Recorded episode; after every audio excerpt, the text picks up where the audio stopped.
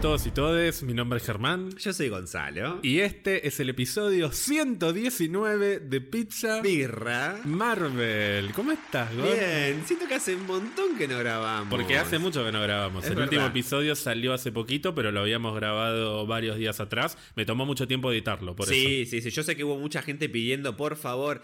Eh, hubo, no me acuerdo quién que me dijo, che, vos sabés algo, Gonzalo. Yo dije, mira, yo no tengo ni idea. Me llegó una invitación para grabar, para hacerles, para hacerles creer de que todavía no habíamos grabado el capítulo. Fue un capítulo largo, duró casi cuatro horas. Fue un capítulo largo. Quiero agradecer también a la gente de Héroe, porque estuve de invitado junto con Ian en el episodio de la review de Doctor Strange. Ah, qué bueno, te invitaron, a mí no. No, mentira, no pude, no pude ir. Gracias. Estabas muy igual, ocupado. sí.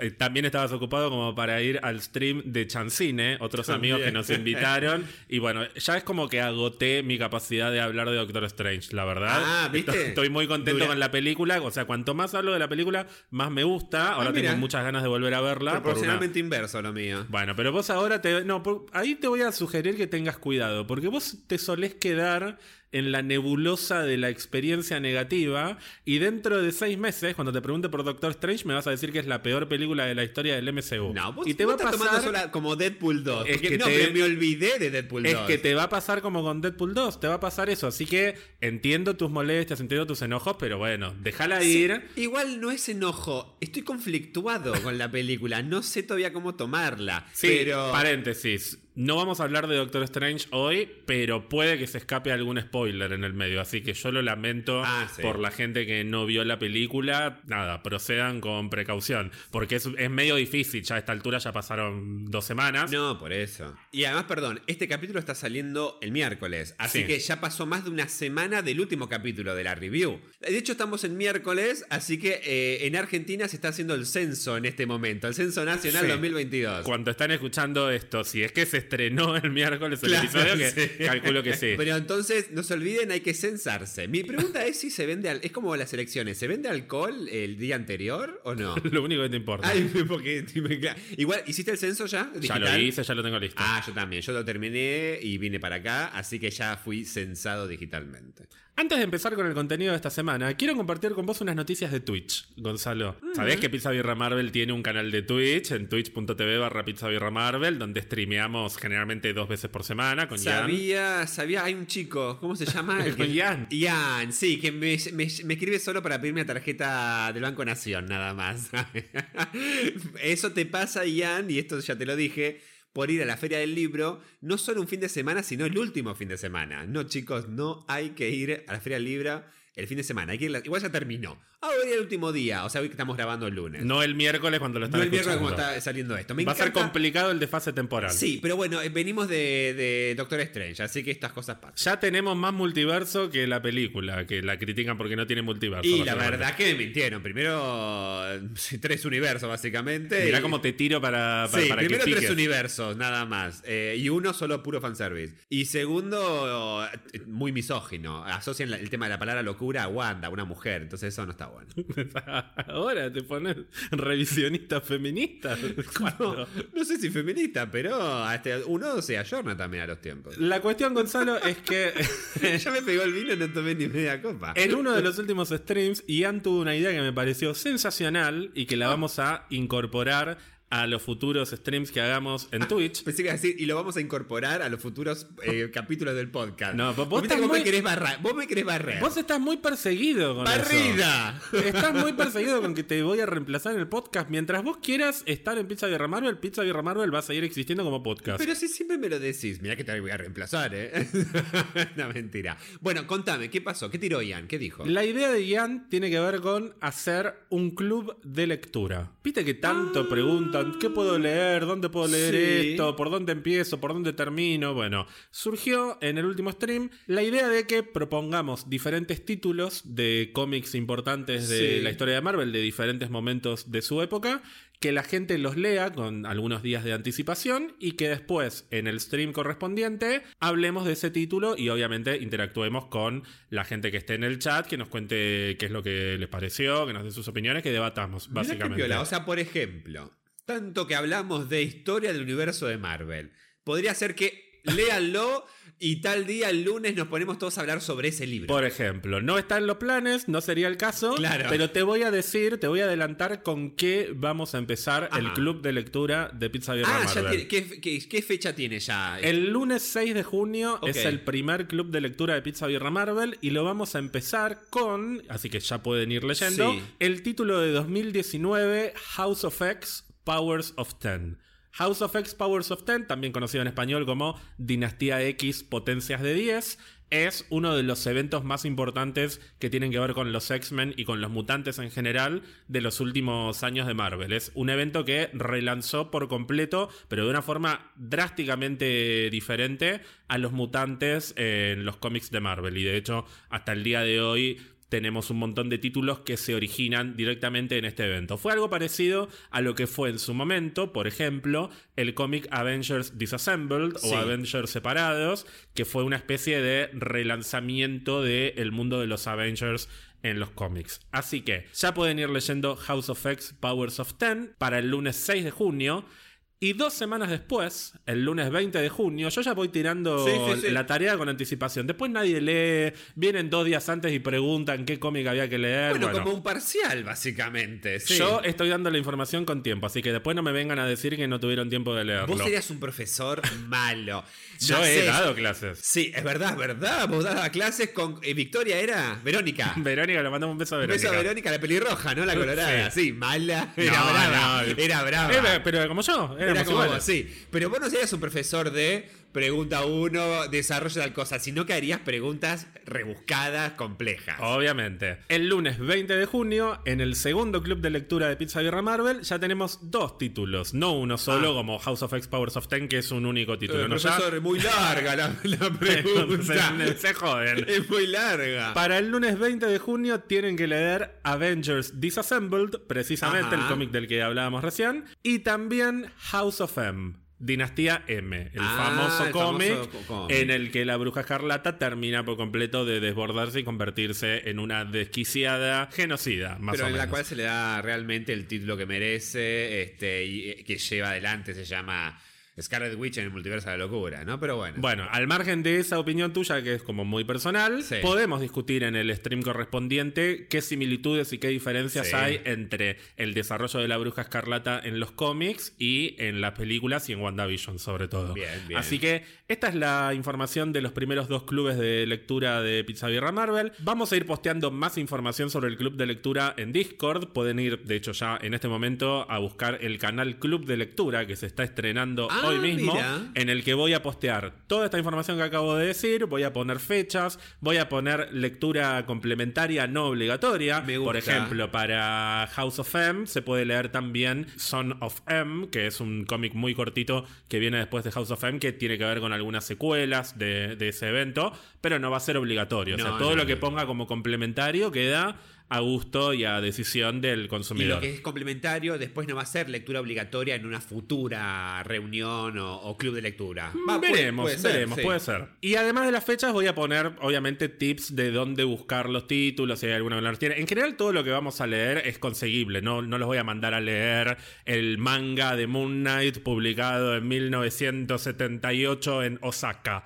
ni un título de Shang-Chi publicado en una revista en blanco y negro en Inglaterra, o un capítulo de Doctor Who perdido. O sea, googlean un poquito y lo van a encontrar. Así que encarecidamente también pediría que ahora que viene el club de lectura de Pizza Birra Marvel, no empiecen a, a llegar múltiples mensajes de dónde puedo conseguir House of M. ¿Sabés qué va a pasar? Bueno, no ¿Sabés eh, qué va a pasar? El multiverso a- es así. El, el- el equipo de producción de Pizza Guerra Marvel va a contestar lo más amablemente posible, pero, O sea, Germán. pero se pueden conseguir las cosas que estoy diciendo. No les estoy mandando a leer algo súper oscuro. Así que antes de preguntar, estaría bueno que googleen. Hay un sitio en amarillo muy conocido, Sí. muy amarillo con algunas cositas azules, en el que buscas y te aparecen miles de cosas que llegan. Si yo uso una página en particular, no sé si estamos hablando de la misma, pero yo tengo una donde leo todo. No, no, estoy hablando de un sitio de compra, compra y venta. Ah, yo, yo te hablaba de lo ilegal, básicamente, ¿no? No, no, no. O sea, si quieren comprar, te estoy diciendo. Después, si quieren leer gratis, también se encuentra. Podemos llegar a dar algún que otro tip. Pero si googlean un poquito, también lo van a encontrar. Ahora, para la transmisión que sea sobre eh, Power of X, eh, Pa- House, House of X, House of Power X, eso, Eh, lo tengo porque vos me lo regalaste para el cumpleaños. Nunca los leí. Eran cuatro recopilatorios. Así que ahí está.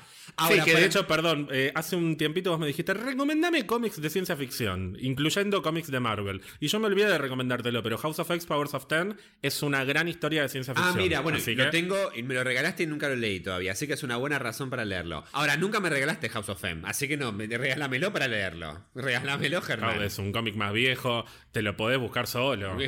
Germán, yo solo leo regalos, porque Avengers Assemble me lo autorregalé en su momento. Y autorregalate House of M. yo estoy esperando, se viene mi cumpleaños ahora, nada, mentira. No te voy a regalar House of M para tu cumpleaños, no soy tan ah, básico. Eso quiere decir que ya sabes que me querés regalar. en general, yo sé los regalos de cumpleaños con muchos meses de anticipación. Eso quiere decir que no ya soy como vos, regalarme. No soy como vos que llega octubre y seguís diciendo, no sé qué regalarte para tu cumpleaños y yo te empiezo a decir cosas no, y me decís, no, pero eso ya te lo regalé el año pasado. No importa, me gusta ese regalo. No, pero tiene que ser algo distinto. y sí, a mí me gusta regalar cosas distintas todos los años. Pero lo que importa es que me guste a mí el regalo, no a vos. No, bueno, pero eh, eh, no me gusta no ser poco original. Gonzalo, ¿querés saber de qué vamos a hablar hoy? No, porque ya sé de qué vamos a hablar. me lo dijiste cuando grabamos el capítulo... No, cuando nos juntamos, porque nos juntamos este fin de semana. Es correcto. Y me dijiste, vamos a hablar, y te lo digo acá. Eh, ¿Quieres que te diga? Un saludo? Sí, Rocío Grau Díaz, vamos a hablar de los nueve reinos, me dijiste. No, pero te dije algo más mágico. Te dije,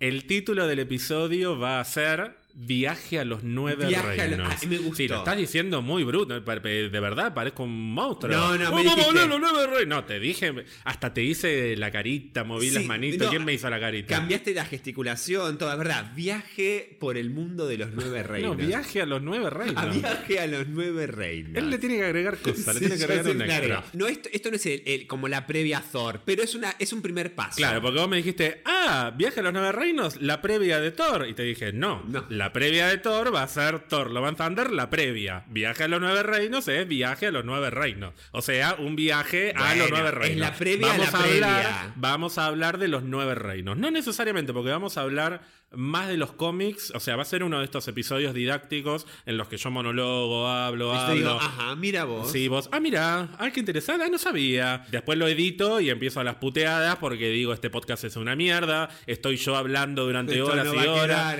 No, esto lo voy a dejar porque hoy, porque eh, eh, di un vuelco en mi vida, Gonzalo. Ahora voy a hablar de todo, voy a ser transparente, hablo de mis miedos. Bueno, entonces, para que Germán se le vaya un poquito los miedos, escríbale, dígale que el podcast, cómo les gusta y cómo lo disfrutan, porque él piensa que no, que es un desastre el podcast. Pero bueno, aláguenle un poquito. Antes de hablar de los nueve reinos, Gonzalo, Repasamos muy rápidamente unas pequeñas noticias que no tienen que ver con Twitch, tienen que ver ah. con el MCU. Las voy a decir no en orden de importancia, sino en orden cronológico, porque ya que estamos en un momento de transición, se acaba de estrenar Doctor Strange sí. y se vienen nuevos productos en el futuro cercano del MCU. Bueno, vamos a ir en orden en función de lo que se estrena. No vamos a hacer el repaso mega extensivo como hicimos a principio de año. Eso lo vamos a hacer pasando la segunda mitad de año, o sea, entrando a la segunda mitad de año, hay que hacer de nuevo el repaso de lo que se viene. El famoso capítulo de relleno, como te gusta decir a vos. te gusta.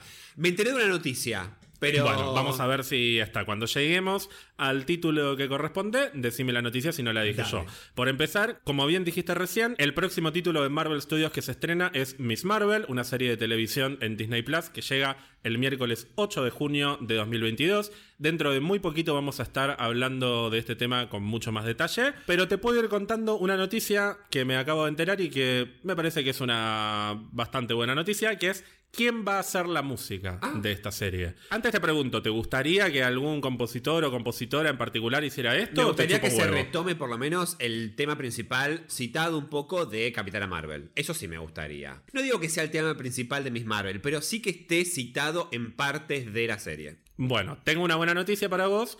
No es que la compositora va a ser Pinar Toprak, la de Capitana Marvel, pero va a ser Laura Karpman. ¿Quién es Laura Karpman? Laura Karpman fue la compositora de What If. Y me atrevo a decir ah, que What If es una de las series que mejor trabajó la conectividad musical o la conexión musical entre los distintos productos de Marvel. y de hecho retomó el tema de Capitana Sí, Marvel en más de una ocasión, pero hasta llegó a retomar el tema de la viuda negra de Alan Silvestri de la primera Avengers, que es un tema súper oscuro, creo que lo conozco yo, nada más, y ella se tomó el trabajo de incorporarlo. La buena noticia no es solamente por esto, por el trabajo de Laura Cartman en What If, sino también porque Laura Cartman también está confirmada como compositora de la segunda película de Capitana Marvel, Las Marvels, la obra de la calle corriente. Ay, boludo, o sea que la mina va a poder retomar tanto el tema de la película de Capitán Marvel como la que ella misma hizo para, para Miss Marvel. No va a pasar lo que pasó con el tema de la bruja escarlata en Doctor Strange. Eh, de nuevo, disculpa si alguien no lo vio. Ese videoclip de Valheimer, Valheim, no Va a costar, va a costar que se te vaya el hate. No, va, no, va a tomar esa escena es tiempo.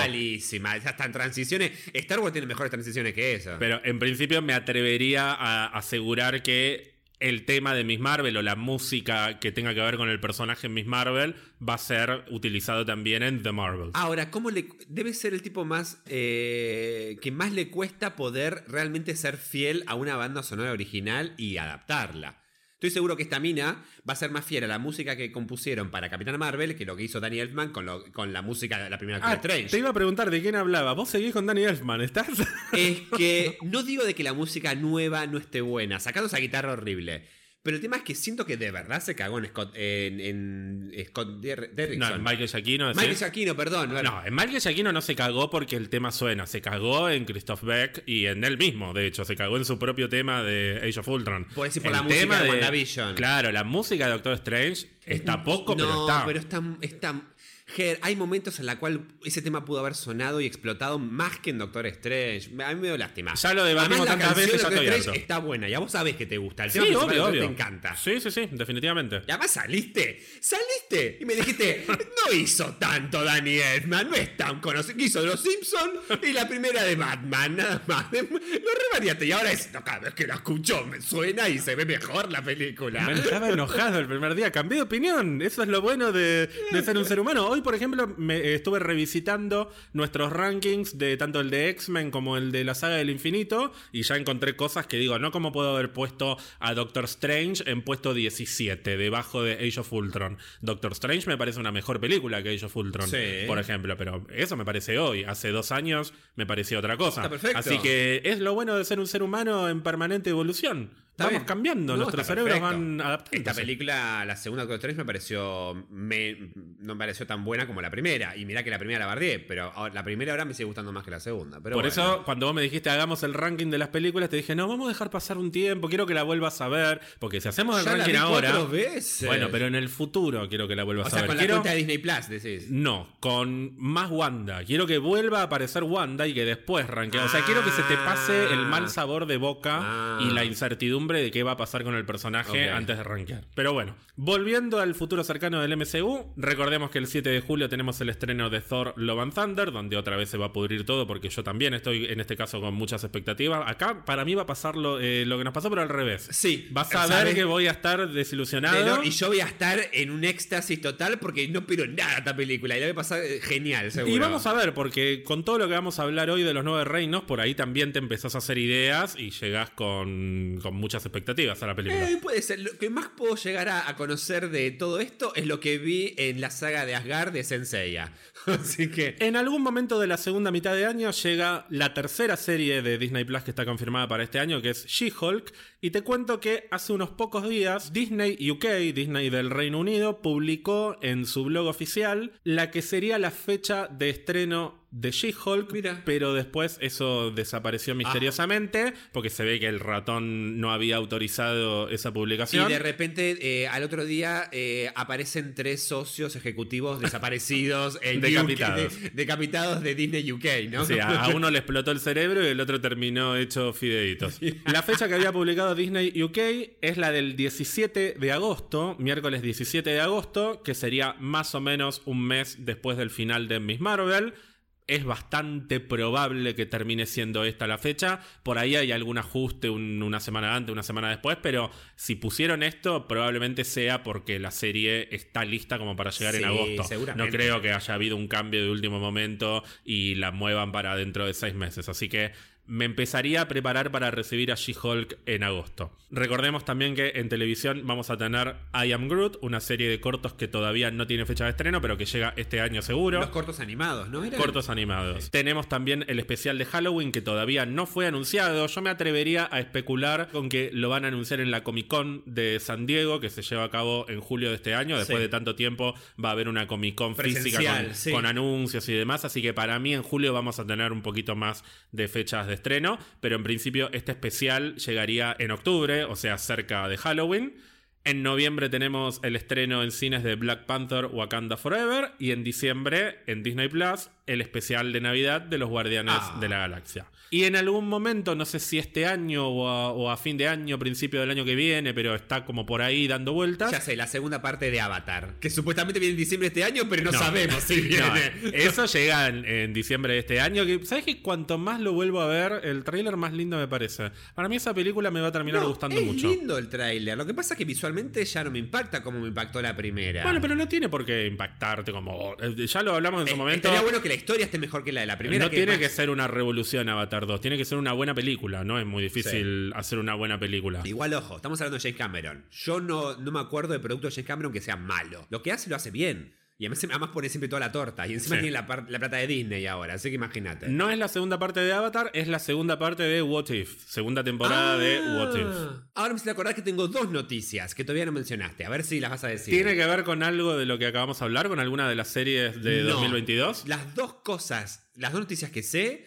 son de dos productos de Marvel que todavía no mencionaste. O sea, 2023. 2023 o 24. Algo de los cuatro fantásticos. Los Cuatro. Bueno, voy a decir muy rápidamente que recordemos que en febrero de 2023 tenemos Ant-Man and the Wasp Quantum Mania, Sí. en mayo Guardianes de la Galaxia Volumen 3 y en julio las Marvels, Sí. The Marvels. Y todavía no está anunciado oficialmente, pero parecería que en noviembre de 2023 llegaría Blade. Por no está anunciada la fecha, pero hay una película reservada para noviembre y Blade ya está en, en instancias bastante avanzadas de preproducción. Se empieza a filmar dentro de muy ya, poquito. ya se va poniendo viejo Mayame Dalí. ¿Cómo era?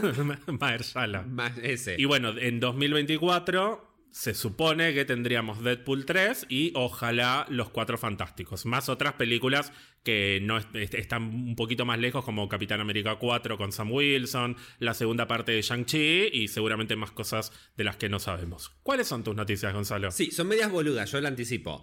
Una es que eh, confirmaron que los productores de Los Cuatro Fantásticos son los productores de Moon Knight. Es así, no exactamente. O sea, productores de Moon Knight van a trabajar como productores en Los Eso, Cuatro Fantásticos. No es que eso. son exactamente los mismos. Pero sí, otro caso de gente de Moon Knight que se va para otros Le proyectos. fue re bien, boludo. Y bueno, Sí. es una serie que Sí. hay, hay gente que dice que fue una porquería. Para mí es de las mejores series que hizo Marvel, lejos. Y la otra noticia tiene que ver con la segunda temporada de Loki, que se supone que se confirmó la fecha de inicio de producción al 6 de junio de este año, para estrenarse el año que viene. Ah, estás muy informado, muy bien. Sí. Ya que estamos en lo que tiene que ver con series del año que viene, se está filmando Echo, se está por empezar a filmar Loki, como bien dijiste, se está por empezar a filmar también dentro de muy poquito Ironheart, Sí. y se habla también de un potencial proyecto relacionado a Daredevil que se empezaría a filmar a fines de este año. Nada confirmado, nada cierto, pero lo habíamos hablado en Sí, algún momento, que también- había salido publicado Daredevil como un proyecto a Es ser verdad, filmado este año. Es verdad, en, en una, en una publicación de, de revistas que solo leen, eh, no, las revistas de otras producciones. Production Weekly, Eso. correcto. Y de todo esto, Secret Invasion, ¿para cuándo? No tiene fecha de estreno todavía. Yo ya me inclinaría a esperarla a principios de 2023. Ah, no llega este para año. diciembre de. Tal vez sí, tal vez sí, pero no, no hay nada confirmado. Porque todavía. para mí, igual, más o, o casi que como Moon Knight, siento que va a ser la serie bomba eh, a estrenarse Disney Plus, del universo de Marvel, me parece. Yo creo que no se van a apurar a terminarla, va a salir cuando tenga que salir. Se apuraron en su momento con WandaVision y con Falcon por una cuestión de, de pandemia y de que había que sacar contenido. Se apuraron con What If y tuvieron que estrenarla con un capítulo menos. Ay, sí, que a vos te- te- todavía te tiene esto. Eh, sí, me arruinó. Sí. No, no es que me arruinó la serie, pero me arruinó el final, eso seguro. No creo que hagan lo mismo con, con las series que se vengan de ahora en más. Van a ser más cuidadosos con eso. Así que se estrenará cuando se tenga que estrenar. Está bien, esas eran mis dos noticias. Viste, no eran tan boludas. No, vos dijiste gran boluda. Ah, sí, bueno, ahora me retracto. Gonzalo, ¿te parece que empecemos nuestro viaje a los nueve Al reinos? mundo de los nueve reinos. No, mentira, al árbol, al, Eldir- al Yggdrasil. Al Yggdrasil. ¿Qué es el Yggdrasil. Contame. la Yggdrasil es el árbol de es el árbol del universo, es el árbol de que conecta todos los reinos, estos nueve reinos, refiriéndose a la mitología nórdica, que en realidad dice que el universo es un árbol gigante. Y estas ramas que forman parte del árbol conectan estos reinos, cada uno ubicado en una, en una posición, en un lugar específicamente. Sí, de hecho, uno se podría imaginar que el árbol de alguna manera atraviesa todo el cosmos, todo el Sí. universo, y los reinos están en diferentes partes. Y ahora cuando los repasemos uno por uno, vas a ver que también dentro de lo que es la cosmología de Marvel, cada mundo está ubicado en un lugar específico Exacto. de abajo hacia arriba. Y te Sí. vas a dar cuenta de por qué algunos están abajo y algunos están Sí, arriba. sí. Hay una cuestión hasta de estatus Sí, en la ubicación de, estos, de estos mundos. Pero sí, efectivamente, el Yggdrasil sería el árbol que une estos reinos, estos nueve reinos. No, 10. porque- ¿Diez reinos? 10 reinos. No me lo cuentes todavía. Vamos a hablar de los 10 reinos en algún momento, pero para no confundir a la gente, en principio este episodio va a ser el viaje a los nueve reinos. La pregunta es: ¿dónde está ese décimo, Ese décimo. reino? ¿Qué pasó con el décimo reino? ¿Dónde quedó? ¿Lo veremos? ¿No lo veremos? Lo vamos a mencionar en algún momento específico de este viaje, Gonzalo. Sí, además que me va a ser como más- una, una sorpresa que vamos a encontrar ahí en el camino. Claro, como, como un huesito. Igual me gusta más el número 9 que el 10, así que me banco que sigamos hablando de nueve reinos. Recordarás, Gonzalo, que hace más o menos un par de meses tuvimos un episodio dedicado a la mitología del universo de Marvel. El episodio 102. 105. Ay, bueno, pero hey, hay tres, perdóname, tres. Ahí está. En ese episodio hablamos no solamente de los dioses asgardianos, sino de los dioses olímpicos, de dioses de todas partes del universo de Marvel, dioses antiguos, Sí. dioses nuevos, dioses que no son realmente dioses, pero que son considerados dioses. Bueno, vamos a retomar algunas de las cositas de las que hablamos puntualmente sobre los asgardianos en ese episodio, y eso nos va a servir como una especie de trampolín para comenzar nuestro viaje a través de los nueve Del mundo reinos. de los nueve reinos. Yo digo del mundo, sí. Es decir, que es casi un spin-off este episodio del, del episodio Ah, de oh, mitología. Me encanta, o sea que ya hay un spin-off de un capítulo oficial. Ya tenemos franquicias propias, Gonzalo, Pero dentro entonces del este no podcast. sería el capítulo 119, sería el capítulo 105B. Me rompa los huevos.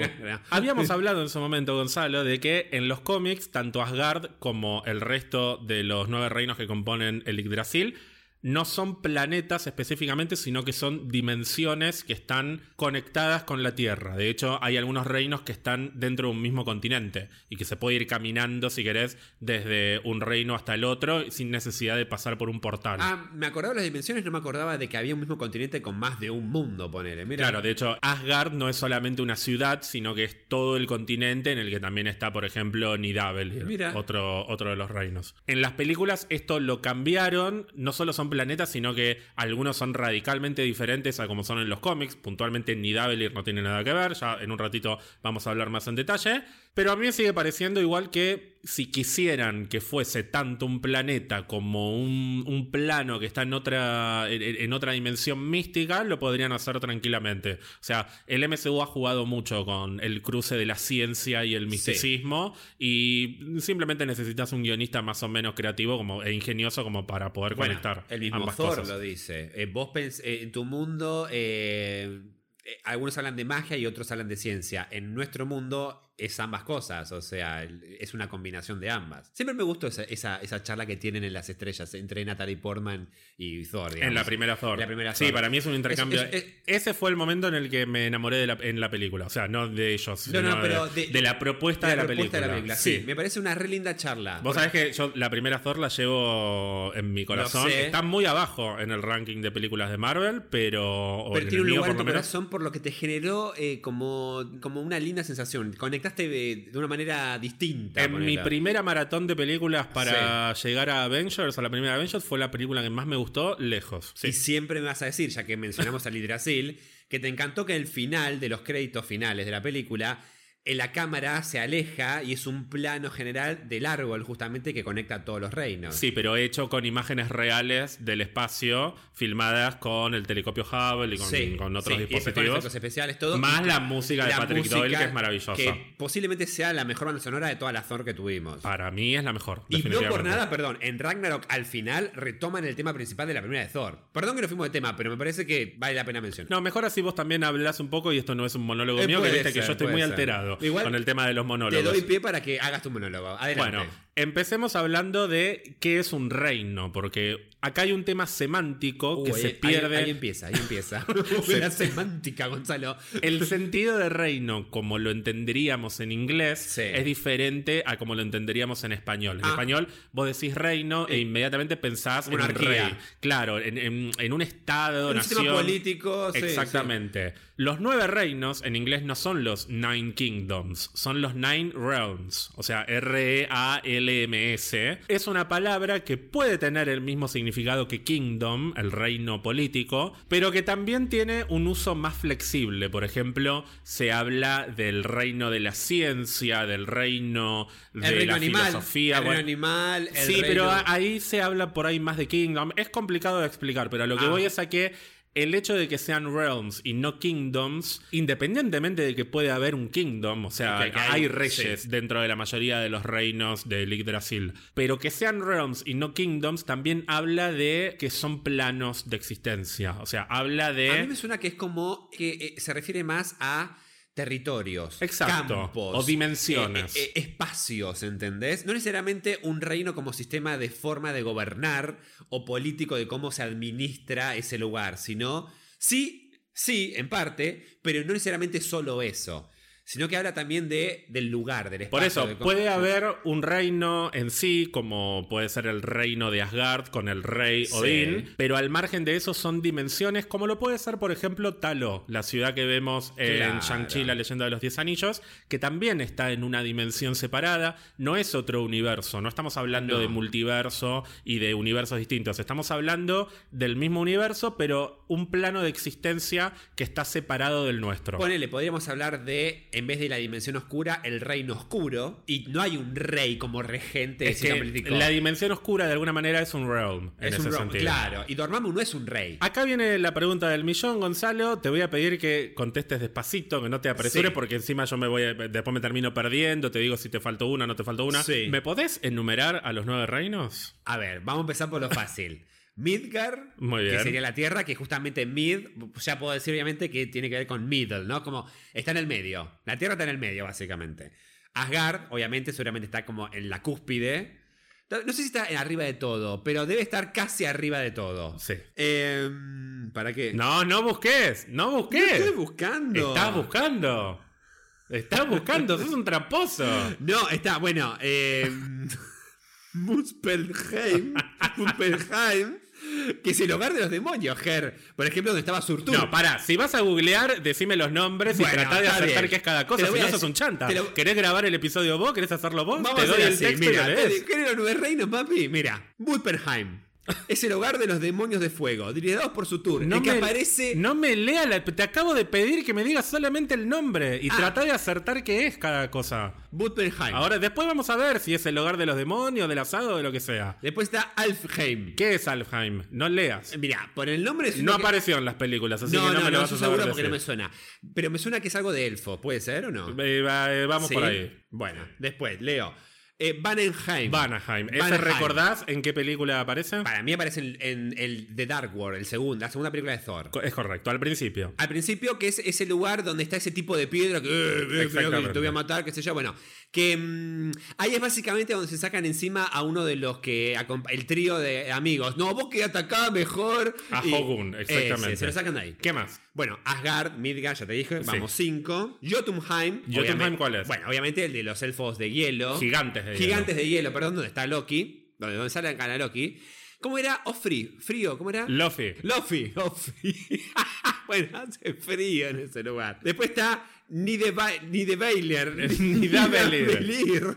Ni Davelir. Ni Davelir, acabo de decir cuál es. Hace cinco minutos. El de los enanos donde está forjando, donde forjan las armas para los asgardianos. Que está Tyrion, correcto. Está Tyrion de Game of Thrones. ¿Qué más? Ula, este es, es Vartanfheim. Ese también lo tenés en Dark World. Y es muy importante. ¿Ese es el lugar del mundo oscuro? Claro, la tierra de los elfos oscuros. sería. En donde le sacan el poder, en donde le sacan el, el éter a Natalie Portman y donde supuestamente muere Loki. Correcto. Ah, mira, pensé que tenía otro nombre. Bueno, y después el noveno es Helmheim. Helheim. Bueno, eso es incorrecto. Eh, es, O es, no, o es Niflheim. es Niflheim, No, correcto. pero ya acá tengo información distinta. Y pero porque estás leyendo la primera porquería que te apareció cuando googleaste y yo hice un research mucho más detallado. Halheim es correcto en cierto sentido, no es el nombre que vamos a usar en el Ah, mundo de Marvel. y dentro de un ratito te voy a explicar el por correcto qué. es Niflheim. El correcto es Niflheim. Y el décimo lo dejamos eh, hasta un poquito más tarde. Repasemos un poquito, si querés, los orígenes de Asgard según las leyendas asgardianas. Habíamos, como vos me dijiste, mirá, que cuando salía publicado un cómic de Thor, al final había una especie de epílogo con Tales, Tales of Asgard. Muy Asgard, bien, O sea, los Gonzalo. cuentos de Asgard, ¿no? Muy bien, Gonzalo. Y ahí te contaban un poco las epopeyas o, o las historias más épicas basadas en la mitología nórdica de verdad, pero con los personajes de Thor. ¿O no? Muy bien, Gonzalo. Mira. Al final del episodio voy a hacer una pequeña serie de recomendaciones de cómics que a mí me gustaría sugerir para quienes quieran leer. Y definitivamente el primero de ellos es Tales of Asgard. Escrito y dibujado básicamente por Jack Kirby. Está Stan Lee también en el medio, pero el cerebro detrás de esta idea es Jack Kirby, que lo que hace es tomar las leyendas asgardianas reales, o sea, las leyendas de la mitología nórdica, y adaptarlas al mundo de Marvel. Entonces tenemos cómo se supone que nació el mundo de acuerdo a la mitología nórdica y cómo eso después se convierte en el Asgard que tenemos en el mundo de los cómics. A mí me gusta decir, como te dije cuando hicimos el episodio de la mitología del universo de El Marvel, episodio 105. el episodio por si no te 105, acordabas, sí. que me gusta pensar que esto es algo así como eh, el cuento que circula en Asgard y que no pasó realmente. Porque hay algunas cosas que son Medio tirar medio, fumadas. sí. medio inverosímiles. Y viste que se juega tanto con esto de la historia oficial, con que Odín debe haber mentido muchas veces, deben haber exagerado un montón de cosas Perdón, a la hora de eh, contarlas. eh, Thor Ragnarok. Por que Hela le dice, mirá qué cara dura este. Odín es Odín por la cantidad de masacre y muerte que hubo. y sí. teniendo en cuenta que la historia generalmente la escriben los vencedores, es una de las frases más conocidas Sí. de, de, valga la redundancia, de la historia,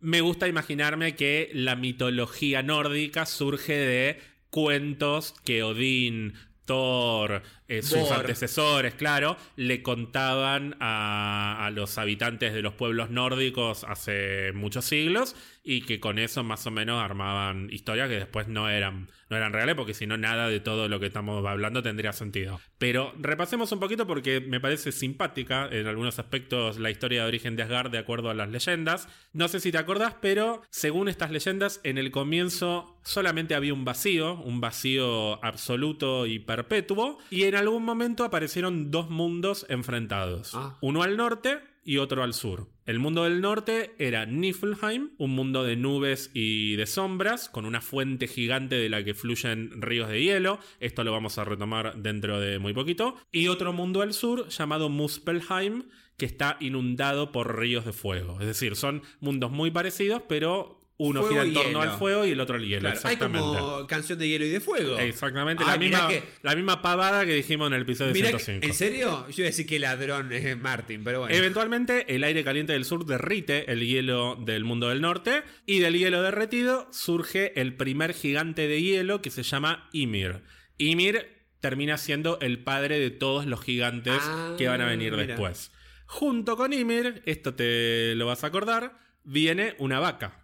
Una vaca muy grande llamada Auombla, que empieza a lamer el hielo. Acá viene toda la, la fumada esta. Ay, me acuerdo que lamía el hielo. No me van a, de- a ¿No venir será- a decir que el origen del mundo con una vaca que lame el hielo, es como medio inverosímil. decime si no es mejor que, que otras eh, ideas o historias de origen del universo. Es, es- es buenísimo, venimos de una vaca, básicamente. La vaca empieza a lamer el hielo y del hielo sale el primer asgardiano que se llama Buri. Eventualmente van saliendo otros asgardianos. Le digo asgardiano para simplificar, pero en ese momento no era asgardiano, Sí. no, había- no existía Asgard, no había nada. Pero Buri eventualmente tiene un hijo llamado Bor.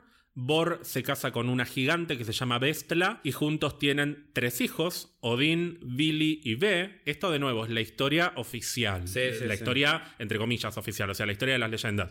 Después esto lo vamos a tener que revisitar en algún momento del episodio. Sí, básicamente siento que es la historia de Odín reforzándola. Un poquito. Odín y sus hermanos crecen y a medida que van creciendo desarrollan una enemistad cada vez más grande con los gigantes. Terminan asesinando a Ymir y la sangre de Ymir forma un océano muy pero muy grande. Y con el cadáver de Ymir, que está hundido en ese océano de sangre, Odín y sus hermanos crean Midgard. lo- o lo que eventualmente va a ser Midgard. Ah, en ese o sea, momento. que nacemos de un gigante de hielo muerto eh, alrededor de sangre. No, el planeta Tierra nace de un gigante de ese estilo. Los Bueno. seres humanos van a nacer mucho tiempo ah, después. bueno, bueno, claro. Con los huesos de Ymir crean montañas, con el pelo de Ymir crean los árboles, el cráneo de Ymir lo cortan en cuatro partes y las ponen en diferentes pilares para sostener el cielo que tenemos arriba. ¿Tan grande era? Y era un gigante muy, grande. Acá me dijiste, uh, cómo la debía tener. Ah, es bueno, todo el mismo chiste no, que estás pensando. Ya, crecí, ya no pregunto esas cosas. Y esta es la parte que te había. Hasta acá eh, creías, pero esto no te convenció. Que las partes del cráneo que todavía tenían chispas del fuego de Muspelheim Sí. le sirven a Odín para hacer el sol, la luna y las estrellas. Como muy rebuscado. Muy rebuscado. Chicos, ya está muerto, déjenlo morir en paz. Una vez que terminan de construir Midgard, Odín y sus hermanos crean un hogar para ellos, que es lo que eventualmente va a ser Asgard. Ahora, ¿por qué no empezaron haciendo un hogar, un hogar para ellos? No, tenían que matar al gigante. O sea, lo mataron por, ¿por qué? Por, por diversión. Por odio, porque, Por odio. porque odiaban a los gigantes. ¿Lo ves? Entonces ya Asgard está formada por odio. Está formada por una actitud beligerante de sus habitantes. Ah, ¿te acordás que una vez dije qué lindo verte con B de beligerante? Sí. Bueno, y eventualmente van a ir surgiendo el resto de los reinos y yo lo que te propongo es que ahora sí vayamos uno por uno Dale. repasándolos y te voy a invitar a ir, como te había dicho hace un ratito, de abajo hacia arriba. Dale. Vamos a empezar por el mundo que está más, más, más abajo, que es Niflheim. Me imagino. Si estuviste atento me dirías, bueno, pero ¿cómo puede ser si Niflheim estaba al norte y Muspelheim al sur? Bueno, son cosas que pasan en la mitología nórdica, en la mitología del mundo de Marvel. Dentro de lo que es el árbol que conecta los mundos, Niflheim y Muspelheim están en el nivel inferior. En algunas versiones uno está arriba y el otro abajo y en otras viceversa. Así que bien, pero dos están abajo, pero puede que uno esté un poquito más abajo que el otro. debería estar Muspelheim. En las Ah, versiones ¿sí? que yo encontré Ah. aparece primero Niflheim, pero no es muy relevante esto. Lo importante es que tanto Niflheim como Muspelheim están abajo y cuando analicemos de qué se tratan estos mundos va a tener un sentido, sentido. que estén abajo. Bueno, perdón. Tiene sentido para mí que Niflheim sea el que más abajo esté por lo que seguramente vas a decir ahora. Para mí es un paralelismo al infierno. Bueno, estamos bien entonces. ¿Estás ubicado? Sí, vamos a ver, que lo vas a mencionar, de quién gobierna ese mundo. Sí, estás bien ubicado en cierta manera, porque es una concepción popular pero errónea Ah. que Niflheim sea el infierno. Ah. Es el inframundo de alguna manera, Bueno, el perdón. mundo de los muertos, Sí. pero infierno tiene de nuevo una carga semántica muy distinta. Infierno implica la existencia de un paraíso, un lugar al que van los recompensados y un lugar al que van los que van a ser castigados. Niflheim no es ni un infierno ni un paraíso, es el, El lugar lugar- de destino de las almas después de que mueran. Ok.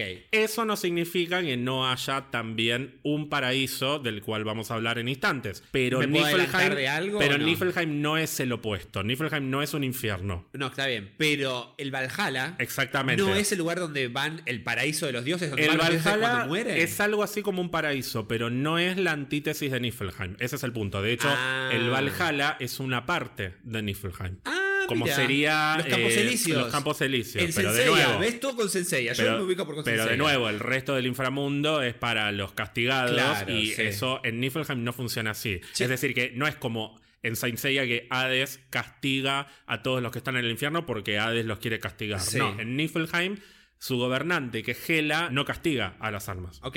Y pero es como la Divina Comedia, está, eh, viste que tenés, que de ahí tomaron también un poco la idea de, de los que hay diferentes infierno. Hay diferentes como áreas de- en, en el inframundo. No, tiene regiones, pero no tiene regiones, absolutamente eso. no tiene una chota que ver con la Divina Comedia. Eso es Sanseiya. Ah, ok, no, no, pero di- no importa, sacando eso, pero digo, tiene diferentes regiones. Tiene diferentes regiones. depende de lo que hiciste en, en- en Midgar o en, en tu plano viviente, va a caer a una región diferente. No, tiene diferentes regiones porque es un reino. Déjame contarte más o menos cómo es el reino y después si querés vemos cuáles son las regiones importantes o las regiones que vale la pena destacar. Niflheim, por empezar, como te había dicho recién, es una tierra que tiene principalmente hielo. Te había hablado de unos ríos, además unos ríos de hielo que Sí. fluyen a lo largo de todo el reino. Hay mucha niebla, hay mucha oscuridad, hay mucho frío. Como te había dicho también, no apareció todavía en ninguna película de Marvel. Sí apareció en un videojuego de Marvel de 2011 que se llama Thor God of Thunder, Sí, que que, es salió para Wii. es algo así como una precuela no oficial de la película. Digo no oficial porque no contradice todo lo que después pasa Sí, en el MCU. Pero en la portada del videojuego está Chris Hemsworth levantando el martillo. no, así y que- cuenta con las voces de Chris Hemsworth, Sí. de Tom Hiddleston y de Jamie Alexander, que sería Sif. Te cuento también que se dice que en el universo hay tres pozos, tres pozos místicos, y el más viejo de esos pozos está en Niflheim, protegido por un dragón. Y se dice que en ese pozo está el origen de todos los seres vivos de los nueve reinos y que es el lugar al que vuelven cuando mueren. Se supone que en el resto de los pozos pasa lo mismo, pero con el resto del universo, ¿no? Este pozo es puntualmente para los nueve reinos. Y de este pozo nacen también estos ríos, estos 12 ríos que recorren todo Niflheim y que están congelados y congelan todo el terreno de este Me gusta la idea de pensar sacando una concepción tan clásica de que el infierno está asociado al fuego y acá está todo con hielo. Me gusta esa idea, está bueno. La región más importante de Niflheim es Halheim, que es específicamente el nombre que vos me habías Sí. dicho hace un ratito. O sea, vos tenías la información al revés. Vos tenías que Halheim era el nombre Sí. del reino y que Niflheim Es una zona. era una zona. Y es exactamente al revés. Niflheim es el reino y Halheim es algo así como, no es la capital porque no es una ciudad, pero es la región principal en la que está Hela, el reino de la muerte, o sea, la parte de Niflheim que tiene que ver con los muertos. Por eso está Hela ahí. Para llegar a Helheim o a Hel, directamente se le dice Hel, pero Hel con una sola L, Sí, no con es una Hel sola con L. doble L. Claramente hay una conexión ahí entre las palabras. Para llegar hay que seguir un camino muy largo. Eventualmente se llega a una cueva que está resguardada por un sabueso gigante, que es Garm el Hellhound, como el, el sabueso de Hell. como Cerberos, básicamente. Exacto. Siempre hay un, un- como un perro que, que Sí. vigila la entrada al Hay- mundo de los muertos. Sí, los- como los chacales también que vimos en la mitología egipcia. Pero eso está bueno porque habla de la oralidad de las leyendas. Seguramente en algún momento alguien escuchó que había un sabueso y se van mezclando las Claro, y historias. lo van adaptando a su versión de sabueso, pero hay siempre un perro guardián en el inframundo o infierno. De hecho, en las películas, o en Ragnarok, mejor dicho, este sabueso no está, pero hay un lobo, que es Fenris, Fenris. que te lo voy a nombrar un poco más tarde. No tiene que ver en los cómics directamente con Hela, ni con Niflheim, ni Halheim, pero de alguna manera me parece que en Ragnarok lo que trataron de hacer fue adaptar esta idea de que Hela tiene una, como una mascota canina, Exacto, de alguna forma. sí. Algo interesante de Hel, de Helheim, es que a diferencia de Niflheim, que tiene ese, mm, esa característica del frío, el hielo, la niebla, Sí. etcétera, Hel, que de nuevo no es el infierno como lo entendemos, sino que es el lugar en el que descansan las almas de los muertos, no tiene una forma concreta, sino que va cambiando de forma dependiendo de lo que Hela tenga ganas. Puede mira. ser un palacio, puede ser un pozo gigante, puede ser muchas cosas, depende de lo que Hela tenga eh, ganas de que sea, básicamente. Y retomando el tema de los paraísos y las regiones especiales, el Valhalla. Valhalla e- es medio complicado porque en realidad originalmente es una parte de Asgard, A no es de Niflheim. Claro, sí. Pero como es un lugar destinado para las almas de los guerreros nobles, eh, no asgardianos, sino nórdicos, básicamente. O sea, los guerreros nórdicos que idolatraban a los dioses nórdicos, si morían en una batalla, y, y- o, o por ahí no necesariamente una batalla, pero después de una vida de sacrificio y de nobleza, eran llevados al Valhalla por las Valquirias. Entonces, de alguna manera, es parte del reino de los muertos. Entonces, si bien oficialmente es parte de Asgard, está ubicado en un lugar secreto de Niflheim y concretamente del Hel. ¿Qué podemos decir de Hela?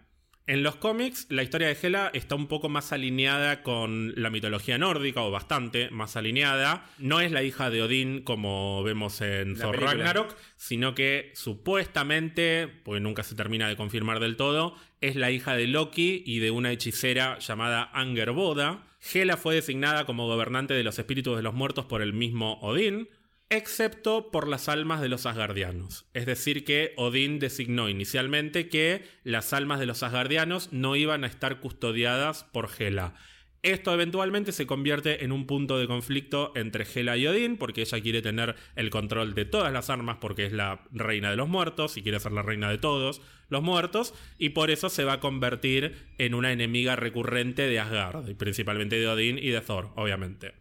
Y te cuento como dato de color, como chisme, que en los últimos años ha estado en pareja con Thanos en los cómics. Mira, y porque a Thanos le gusta todo lo que esté asociado a la muerte. Le encanta, y ella es- es, claramente es la su diosa de fetiche. la muerte. Le encanta, sí, sí, sí. Y te cuento también que Hela no sería la única hija de Loki y de Angerboda, porque en los cómics, este lobo del que hablábamos recién, el lobo Fenris, también sería hijo de Loki y Angerboda. Estas cosas extrañas que pasan en, en todas las mitologías, no solo en la bueno. Zeus se convertía en vaca o en toro para moverse a una, o sea, es como que qué cosa. Habíamos dicho que en la película aparece como la mascota de Hela, pero en los cómics no tiene nada que ver directamente con el reino de Hela. Sí con Hela, porque de nuevo sería como el hermano, sí. de alguna manera. Pero es un lobo que representa un peligro para los nueve reinos y se profetiza que cuando llegue el Ragnarok, el lobo va a devorar a Odín. El Ragnarok, ya vamos a hablar dentro de un ratito, pero es una parte central, clave de la mitología nórdica, que implica la destrucción de Asgard y su eventual renacimiento. Ya en un ratito lo vamos a, Claro. a repasar. Citando a Violeta Loré, sería eh, la apocalipsis existe y hoy empieza. Pasamos al siguiente reino, Gonzalo. Fue rápida la visita, no me quiero quedar acá. Nos vamos a qué reino. Al que le sigue, está más arriba. O, o está por ahí. Está más o menos al mismo nivel. ¿Cuál es? Y debe ser eh, este, el de los fuegos. Muy bien, Muspelheim. Muspelheim. Que Está era con. M, pero no me acordaba, el de los fuegos. Perfecto, sí. no te sale el nombre, pero ¿Qué? sabías que es el otro que tiene que estar ahí en, la, en la zona de abajo. Perdón que estaba interrumpiendo, pero sí sé que lo gobierna Sutur. Muy bien. ¿Por qué? Porque lo vimos en Thor, eh, Thor Ragnarok. Muy bien. Y ese tiene un dragón en la película. No, hay una serpiente. ¿Pero era un dragón el que lo perseguía Thor al comienzo de la película? No, una serpiente. Ah, pensé que era un dragón. Es una serpiente muy importante que también es parte de, De la de mitología, sí. A ver, contame. Muspelheim, bueno, como habíamos dicho, también está en la parte inferior del universo, en el mismo nivel que Niflheim. Es un reino de fuego eterno y es lo más parecido, ahora sí, al infierno clásico como lo conocemos nosotros, con ríos de lava, volcanes, fuego por todos lados. Como bien dijiste, el líder es Surtur, que es un demonio de fuego. Él es el líder de los demonios de fuego.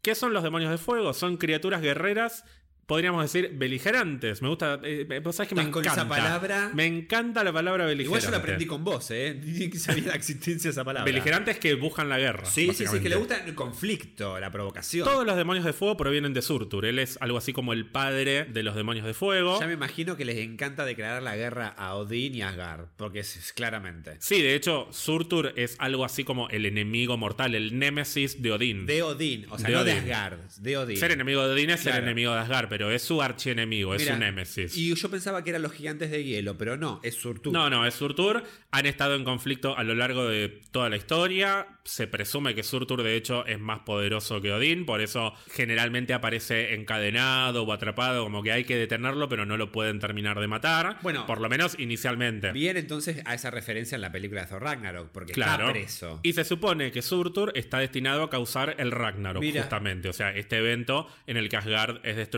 tal cual como lo vemos en la película. La película es Surtur el que Sí, destruye sí, sí. ¿Te acordás quién interpreta a Surtur en la película? Eh, Porque no dijimos, Hela claramente es Kate Blanchett. Es que Blanche, nuestra querida Galadriel. Eh, por suerte no lo interpreta Jeff Murray Abraham. F. Murray eh, Abraham. F. Murray Abraham. Así que puede ser cualquiera menos él. No, ¿quién? No, la voz la pone Clancy Brown, que es un actor muy conocido, que lo has visto millones de veces. Cuando te muestran una foto lo vas a identificar, pero es un actor de voz muy, muy, muy eh, potente. Tiene una voz muy imponente. Es que claramente lo, lo escuchás hablar y además. eh, bueno, ya vamos a hablar de un poquito de, de Ragnarok, pero Yo soy impactado de cómo hizo pelota Ragnarok, que con la espada clavaba todo hacia mierda, todo, pero bueno. Pero el que hizo pelotas Guard no fue Clancy Brown, porque el cuerpo lo pone otro actor. ¿Sabes quién? El hermano de Chris Hemsworth, ¿no? pero eh, es por ahí. Taika Waititi. Ay, no me digas. Sí, ¿cómo le gusta? ¿Qué- ¿Cómo le gusta robar? Porque un poquito de acá, un poquito de allá. Le falta hacer, a mí solo le falta hacer la música de una película que es capaz de hacértela. Yo te había dicho que Surtur generalmente aparece encadenado, prisionero, es un ser que es difícil de matar, pero eventualmente en los cómics muere. Ah. Pero vos sabés que tiene una hija, tiene una heredera, que es un personaje bastante reciente, surge del cómic The Mighty Thor de Jason Aaron, y es la primera vez de muchas en este episodio en el que voy a hablar de Jason Aaron. Ok. Te estás riendo por algo y quiero saber por qué. Sí, es que hay un recurso eh, en, en la ficción en la cual tenés un personaje, un villano tan importante que hasta genera fanatismo porque che, que está construido y claramente muere, desaparece, pero querés seguir explotando el producto, entonces tiene un hijo. Tiene una hija. Entonces estoy pensando en Voldemort, por ejemplo, de la nada garchó con, con Bellatrix, que jamás te lo hubieses pensado, porque él quería ser único, ¿entendés? No quería tener un hijo para heredar a alguien su poder, no, él quería solo. Ojo que estás spoileando. Bueno, chicos, ya salió como 10 años este, la- esa cosa, el guion ese. Eh, y después estoy pensando. Estoy pensando en Palpatine, en Dark Sidious. No, bueno, no, ahí ya no me... Estoy pensando el tipo más malo de, de la historia, de la ciencia ficción, de las películas sagas. Es no, hay un, hay un cómic, la- eh, hay, no, hay un meme en la cual está Palpatine y le dice, y le dice a, a, a Rey, Skywalker dice, yeah, Rey, I fuck. Como diciendo, por más que soy Palpatine, sí, me gusta ponerla.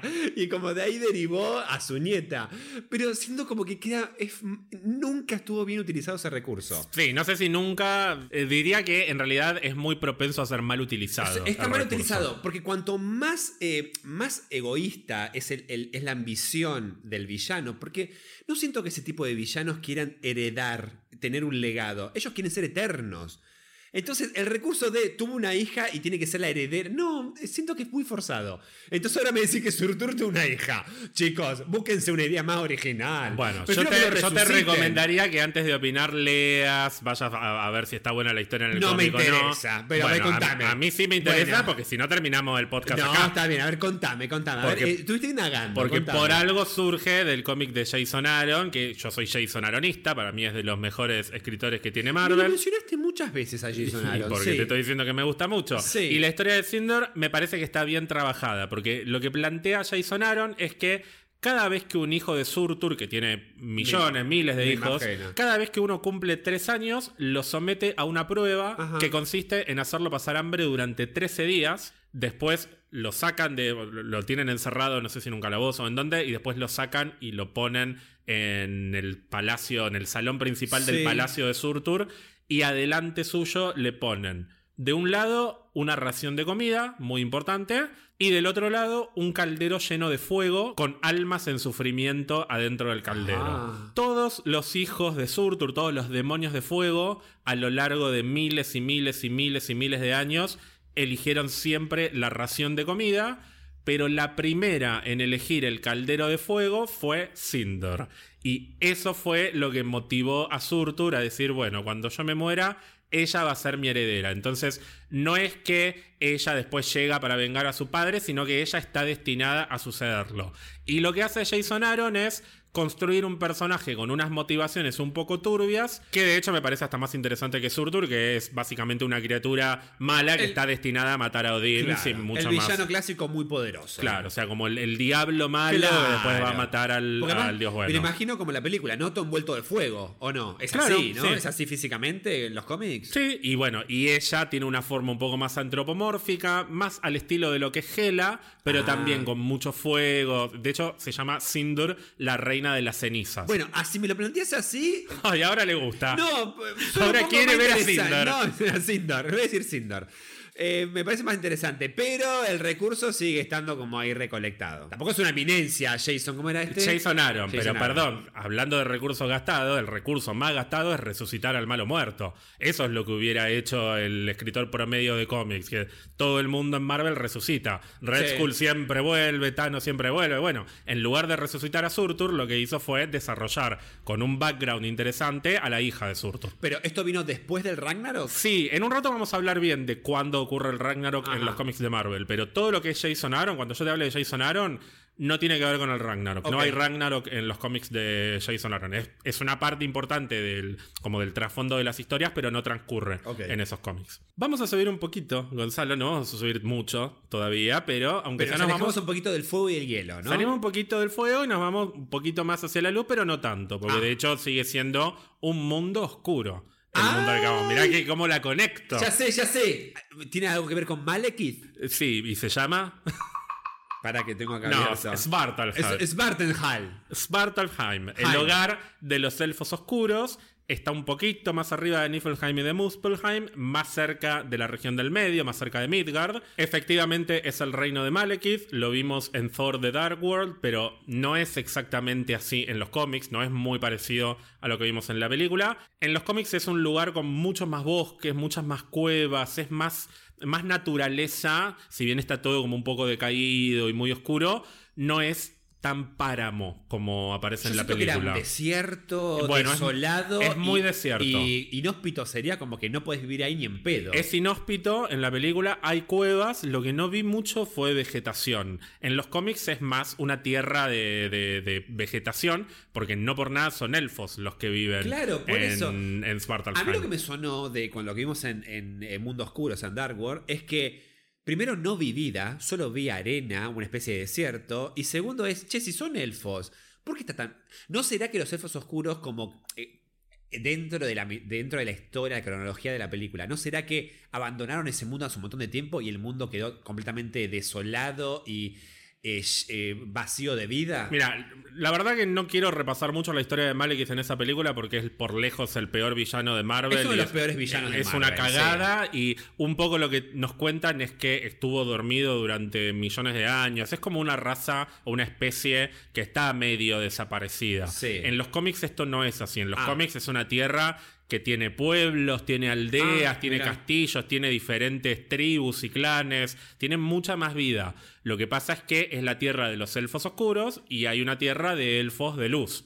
Son muy parecidos entre sí como concepto porque hay bosques y hay elfos, pero claramente los elfos oscuros la pasan peor que los elfos de luz a los cuales ya llegaremos. Y seguramente que esos elfos de luz viven más cerquita de Asgard. muy bien. Mirá, mirá qué buena deducción. Poder deductivo excepcional. Pero bueno, básicamente hay mucha más civilización en Svartalfheim en los cómics, por no decir que hay civilización, mientras que en la película no hay prácticamente nada. Los elfos oscuros en general son criaturas un poco hostiles, pero no porque sean necesariamente beligerantes como los demonios de fuego, La palabra del día. sino sí. porque en gran parte han sido muy maltratadas por las otras especies de los nueve reinos. Acá es cuando empiezan a aparecer estas cuestiones medio de clase y de estatus. El hecho de que sean elfos oscuros tiende a llevar a otras especies a que las discriminen un poco más, a que las excluyan de, de algunas situaciones y eso las vuelve un poco más agresivas. Obviamente esto no significa que esté justificado que haya elfos oscuros malignos. Lo que pasa es que es una cadena de violencia que no necesariamente empieza en ellos o, o que nace en ellos como si fueran inherentemente malos. Pero sí es una consecuencia de esto que la mayoría de sus gobernantes sean malignos, sobre todo el más conocido de ellos, que es obviamente Malekith. El peor villano de Thor en las películas, pero me atrevería a decir uno de los mejores en los cómics. Mira, ¿en serio? Pero no necesariamente en todos los cómics, sino principalmente. En el de Jason Momoa, no, Jason Oak. ¿Cómo era? Jason Aaron. Aaron. Jason Aaron. La historia de Malekith para mí está excelentemente desarrollada en los cómics de Jason Aaron y de hecho es uno de los personajes centrales a lo largo de todos los cómics que escribe Jason Aaron. Después, al final del episodio te los voy a decir todos y vas a ver que Toda la historia de Jason Aaron contada a lo largo de más o menos 6-7 años deriva en un mega evento cuyo protagonista central y villano principal es Malekith. Así que las semillas para ese evento las fue sembrando a lo largo de todos sus cómics y eso hizo que Malekith se desarrollara cada vez más como uno de los enemigos principales no solo de Thor, sino de los nueve reinos en general. ¿Querés que te cuente un poquito cómo es la historia de Malekith en los cómics? Que probablemente jamás la veamos en el MCU. No, no, sí, quería preguntarte eso, que me hagas un resumen, porque eh, si me decís que para vos fue uno de los mejores villanos presentados por Jason, quiero ver qué hizo con este personaje. Bueno, lo voy a hacer lo más rápido que pueda. Es el hijo número 13 de un lord y de una lady de un clan llamado el clan Black Bile, que sería algo así como el clan Bilis negro. El bilis es un, o, la bilis, es un líquido que se produce en el hígado, que se almacena, si no me equivoco, en la vesícula biliar. O sea, es como una cosa asquerosa, básicamente. Muy espesa, muy viscosa. Y este clan es un clan que se destaca o se destacaba por el uso de perros de guerra. Es un clan bastante violento, voy a volver a decirlo, beligerante en este caso. Y otra vez los perros. Ahí como, como, sí, pero acá ya vivo. Pero acá ya no son perros guardianes, sino directamente perros de caza, perros usados como máquinas de matar. Y es un clan que ha entrado en múltiples guerras con otras facciones de elfos oscuros y obviamente también con otros reinos. Y eventualmente tanto el padre como el resto de los familiares de Malekith mueren como producto de estas batallas. No muere su madre, no muere Malekith, la madre cuida a Malekith durante un tiempo y le promete que con la muerte de sus familiares él se va a librar del destino de tener que ser un soldado y de tener que morir en la guerra, lo cual le produce cierta tranquilidad. Pero aunque el clan ya no existe y no sigue formando parte de guerras, sigue habiendo guerras en el reino de Svartalheim y eventualmente la madre de Malekith decide vender a su propio hijo y lo ah. vende por nada, o sea, como por un cacho de pan y un par de monedas. que se hizo al principio. Y los compradores de Malekith lo esclavizan y lo obligan a que se dedique a enterrar los cadáveres de la guerra, incluyendo no solo cadáveres, sino cuerpos de personas que todavía no terminaron de, morir. Básicamente, esto claramente le deja cierto trauma a Malekith en su cabeza. En algún momento Malekith entra en contacto con un hechicero y se convierte en su aprendiz, y en el transcurso de su aprendizaje llega a la conclusión de que para terminar con horrores como los que él tuvo que vivir, tiene que unificar a todos los clanes mm, del reino de Svartalfheim, y el hechicero cree que Malekith es la figura indicada como para traer la paz al reino, pero por el contrario, Malekith, claramente afectado por todo lo que tuvo que vivir, dijo, voy a unificar todo, pero no para que haya paz, sino para que haya más guerra. Yo fui forjado por la guerra, yo soy quien soy gracias a la guerra, así que voy a dedicar mi vida a llevarle la guerra no solo a Svartalfheim, sino al resto de los nueve reinos. ahí el hechicero tuvo que haber hecho, lo mataba y ya está. Bueno, es un poco lo que termina tratando de hacer el hechicero, ah. pero no llega porque Malekith primero lo apuñala, ah. el hechicero se defiende con sus últimas energías y lo lastima a Malekith en la mitad de su cara, por eso le queda parte de la cara completamente negra. En la película esto también pasa, pero en otro contexto absolutamente diferente. Y después de esto, Malekith decide ir a buscar a su madre, un Malekith un poco más grande, ¿no? O sea, pasaron unos, unos años. Cuando llega a su ex tierra, al, ex eh, terreno del clan de la Bilis Negra, toma control de los perros de guerra y como primera acción del líder de los perros de guerra, hace que los perritos se coman a su propia madre como venganza por lo que le hizo. Eh, y qué sé yo. Casi que se lo buscó, sí. Casi que se lo buscó, sí. Cuando uno es una mamá verdadera, pero bueno. Como el otro día, ayer vi Sam, que no lo había visto. Pobre pile Billy Batson. Mamá, te vine a buscar después de tantos años. Ay, sí, bueno, te vi que estabas con la policía y te dejé, tranqui, porque vi que estabas bien. No. Qué mal. Hoy estás spoileando todas las películas. Chicos, salió en 2016 esa película, no me jodas. Cuestión que así comienza el viaje de Malekith, que básicamente consiste en llevar la guerra a través de los nueve reinos. Y como te decía, a lo largo de los diferentes cómics de Jason Aaron se van sentando las bases para ese evento que te decía que llega en 2019 y que se llama justamente Guerra de los Reinos. A lo largo de los distintos cómics, Malekith va anunciando, se viene la Guerra de los Reinos, invade un reino, invade el otro, se empiezan a forjar alianzas entre un reino y el otro, hasta que finalmente en 2019 todos los reinos conquistados por Malekith, con algunos aliados y otros sometidos, invaden la Tierra y es básicamente Thor, Jane Foster, todo Asgard y los Avengers, X-Men, quienes sean, defendiendo la Tierra de los otros ocho reinos que los están atacando. O nueve, en realidad, porque bueno, ya vamos a hablar del décimo. A mí me parece que ese evento es algo así como el endgame de Thor en los cómics, por lo menos de los últimos Mira, tiempos. O y sea, la más, verdad que, más que, que el Ragnarok. es que por cómo está contada la historia, es básicamente un payoff de lo que fuiste viviendo Ah, en los mira. títulos anteriores, incluyendo Jane Foster como Thor. O sea, hay un montón sí, de historias sí, sí. que terminan culminando en este evento. Y la verdad que me encantaría tener un Thor War of the Realms o Avengers War of the Realms. Pero bueno, con Malekith por lo menos no va a pasar, salvo que le aparezca un hijo, Gonzalo. Que aparezca un hijo de Malekith también. Perdón, esto que vos me planteás, ¿tiene que ver con el sitio Asgard? Siege no, eso es otra cosa, lo vamos a hablar dentro de un ratito. Pero es muy, muy anterior. Ah, ok, ok. Nos movemos, Gonzalo, un poquito más arriba, Sí. un poquito más cerca del medio, pero todavía no llegamos al medio. ¿Qué te imaginas que hay? No sé el nombre porque ya me olvidé, tengo que abrir el celular, me fijarme en el celular. Pero, ¿no será el- el mundo de los enanos?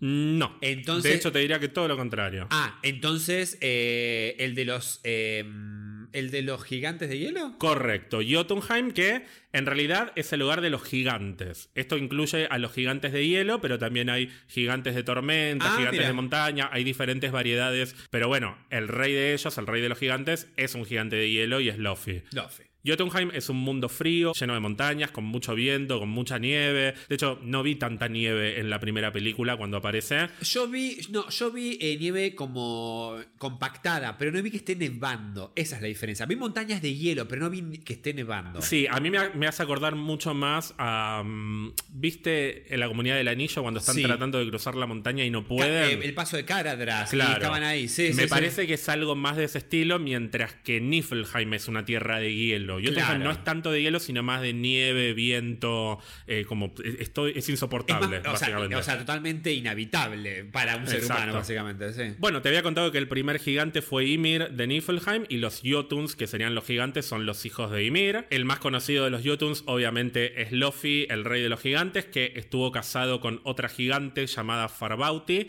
y juntos tuvieron un hijo inusualmente pequeño, muy, muy, muy, muy chiquitito, con el tamaño de un ser humano o de un asgardiano, que obviamente es Loki. Luffy, cuando nace Loki, siente mucha vergüenza de su hijo, porque como va a tener un hijo tan chiquitito siendo el rey de los gigantes, y por eso lo mantiene escondido de su gente. Eh, La tenía chiquita.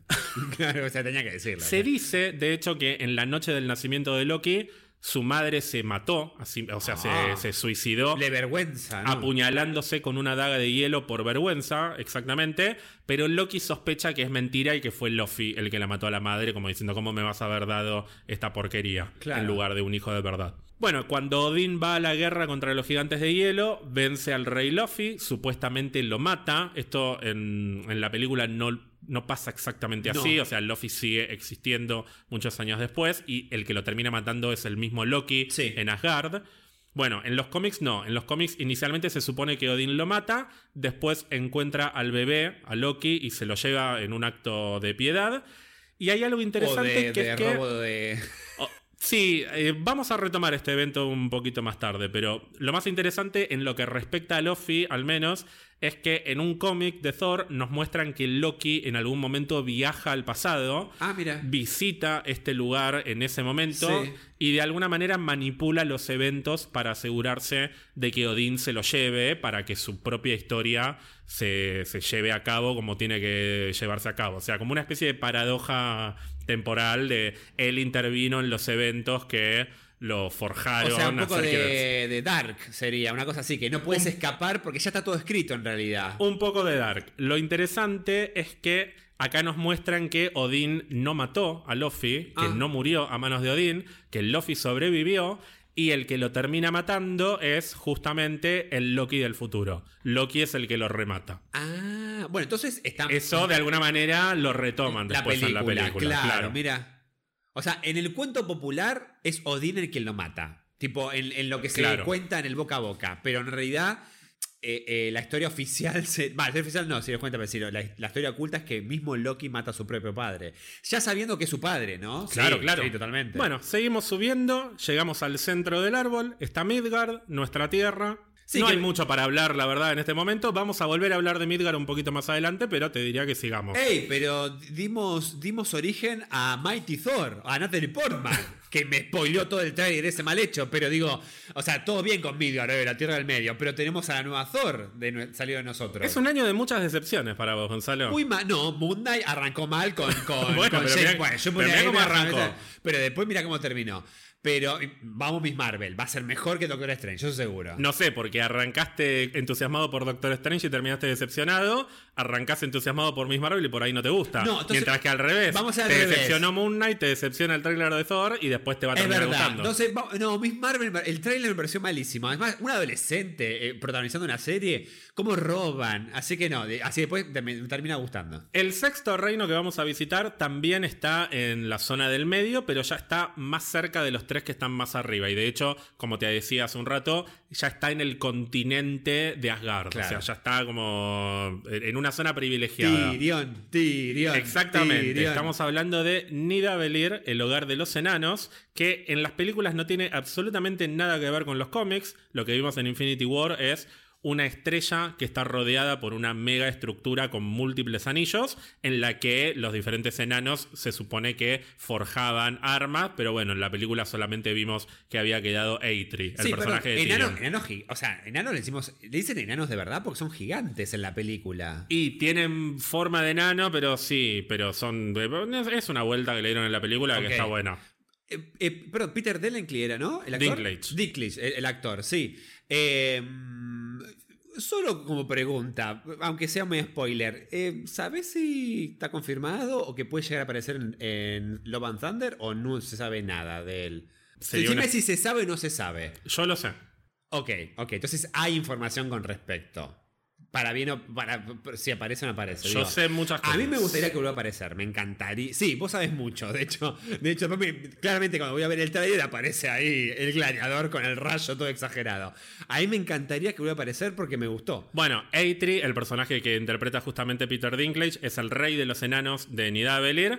Que, como te decía, en las películas tiene esta forma, pero en los cómics no tiene nada que ver. Es una región de muchas montañas, como Ah. de cadenas montañosas, pero que la característica principal que tiene este reino es que tiene una región subterránea muy, muy, muy, muy grande, porque obviamente los enanos y, y estos personajes que se dedican a forjar armas se manejan generalmente en, en lo subterráneo y en la oscuridad. de los Anillos. la Muy verdad. parecido Muy- a las minas de Moria. Sí, las minas de Moria. a la cual. majestuosidad de las minas de Moria del Señor de los Anillos. Acordate cuando lo vimos en el año 2000, 2001, lo que era en las minas de Moria antes de que, eh, de que entraran y vieran la tumba de Balin. Era como, wow, mirá qué bien que tallan la piedra. Los enanos trabajan permanentemente forjando armas a partir del fuego y del calor que hay en esa región subterránea. Esas armas son tanto para ellos como para sus aliados, que son principalmente los asgardianos. Y muchas de esas armas son hechas con uru, que es un metal que se origina en los orígenes del universo y que se encuentra casi exclusivamente en este reino, en Nidavellir. Eso te quería preguntar. Ahora vamos a hablar Eso un poquito. te quería preguntar. Porque justamente una de las propiedades más importantes que tiene el Uru es que en su interior puede contener energías, incluyendo magia. Por eso, si querés, te puedo contar un poquito cómo es que se forjó, por ejemplo, el martillo Mjolnir. El Mjolnir. El, nunca me sale, el Mjolnir. El Miu. Mjolnir.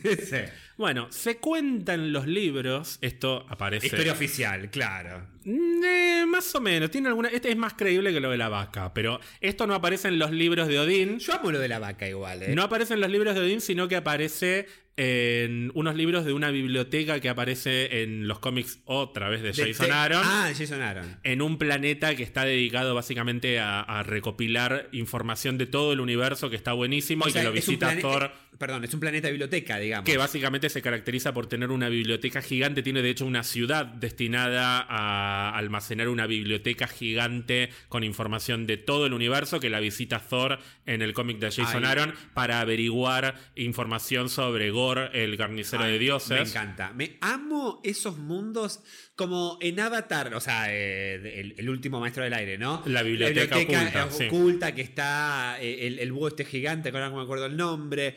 Eh, o por ejemplo, leer eh, la biblioteca de Babilonia. ¿Cuál era el cuento de, de Borges? La biblioteca de. De Babel. De Babel, perdón, no me salía, pero tenía que ver con una cosa infinita. O por ejemplo, obviamente, la Biblioteca de Alejandría, todo. Amo que haya una versión cósmica de un planeta dedicado a recopilar eh, conocimiento. Es buenísimo. Bueno, en los libros que se encuentran en esta biblioteca se cuenta que hace millones de años existía un dios antiguo que tenía la forma de una tormenta cósmica. Era básicamente una tormenta que atravesaba el cosmos. Se lo conocía como el dios tempestad o la diosa tempestad, madre del trueno. Y se dice que tenía conciencia y que básicamente todo lo que la tormenta destruía cuando avanzaba por el cosmos si lo destruía era porque se lo merecía, que no iba detrás Ah. de la destrucción porque sí. No se andaba con chiquitas. Te mereces la destrucción. ¡Boom! Exactamente.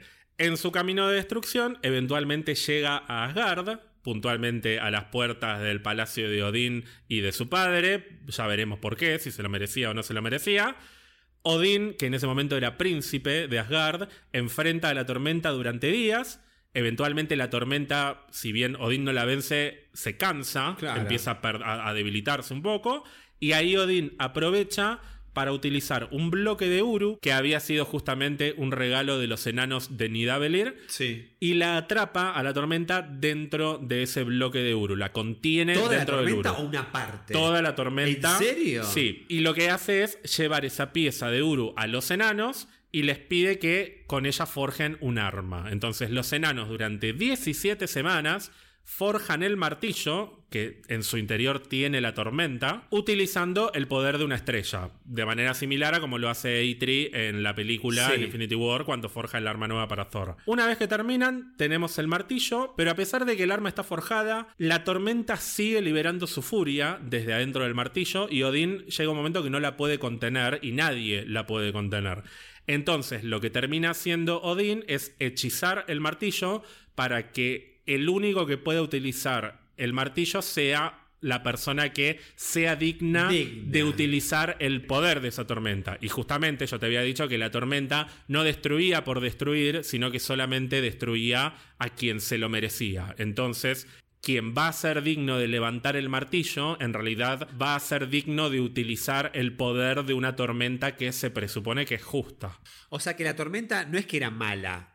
Tenía una conciencia de que determinaba si era justo o no que sea destruida por, por su poder, digamos. De acuerdo a los libros. De acuerdo a los Todo libros. esto siempre tiene un, Pero hay un grado de, de ambigüedad. Está bien, pero me gusta esta historia del martillo, no la conocía. Yo pensé que directamente era un, era un arma que invocaba el poder del rayo si eras digno de poder levantarlo. Historia escrita por Jason Aaron. Oh, ganas de chuparle. Pero bueno, eh, me gusta. Ahora, para, porque hablaste de Tormenta y el arma en Infinity War que le crean que iba a ser la joya de las armas de, de, Asgard es el Stonebreaker, es el rompetormenta. Bueno, en las películas Stormbreaker es la nueva hacha de Thor, sin embargo, en los cómics Stormbreaker es el nombre de otra arma que también es forjada por los enanos, pero que no es creada para Thor, sino para otro personaje que es un alienígena que aparece en los cómics de Walt Simonson y que es un personaje que se destaca por ser uno de los primeros, además de Thor, que es digno Sí. de levantar el martillo.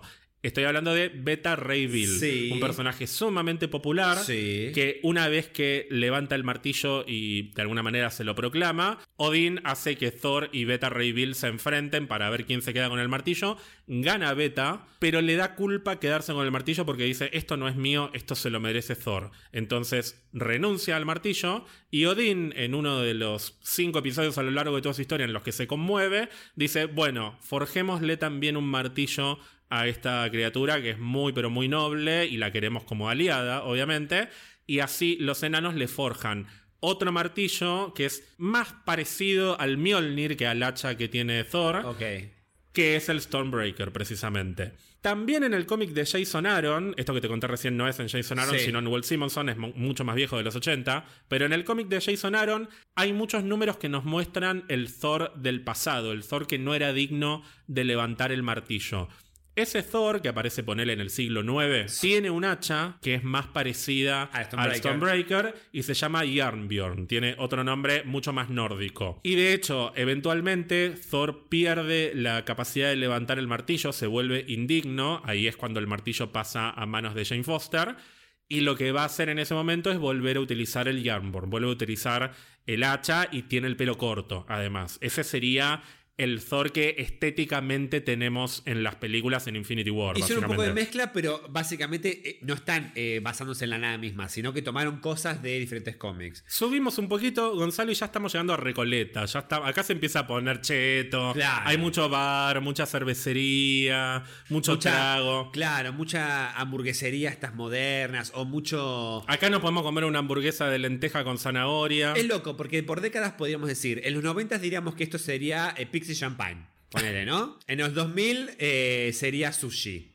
Y ahora estamos comiendo eh, los panchos caros que venden este, este cocinero que está en Masterchef. Llegamos al hogar de los Vanir. Llegamos a Vanaheim. ¿Qué es Vanaheim? Vanaheim es una tierra de bosques, campos, montes, que aparece al principio de Thor The Dark World, como bien había señalado vos. La especie líder son los Vanir, aunque también hay otras como por ejemplo los trolls y los ogros, y de hecho en Dark World aparece, no sé si es un troll o un ogro, pero aparece como una criatura Sí. de este estilo. Sí. Y vos te estarás preguntando qué carajo son los Vanir. Entonces, los Vanir son una especie hermana de los Aesir. Vos te preguntarás qué, ¿Qué carajo carajo son los. Aesir? Bueno, vamos a volver un poquito a los orígenes de los nueve reinos. Yo te había contado que el primer dios fue Buri, que después vino su hijo Bor y que después vino Odín junto con sus hermanos. Y ellos serían los Aesir. Ellos son los que fundan la raza de los Aesir. No son asgardianos, sino Aesir.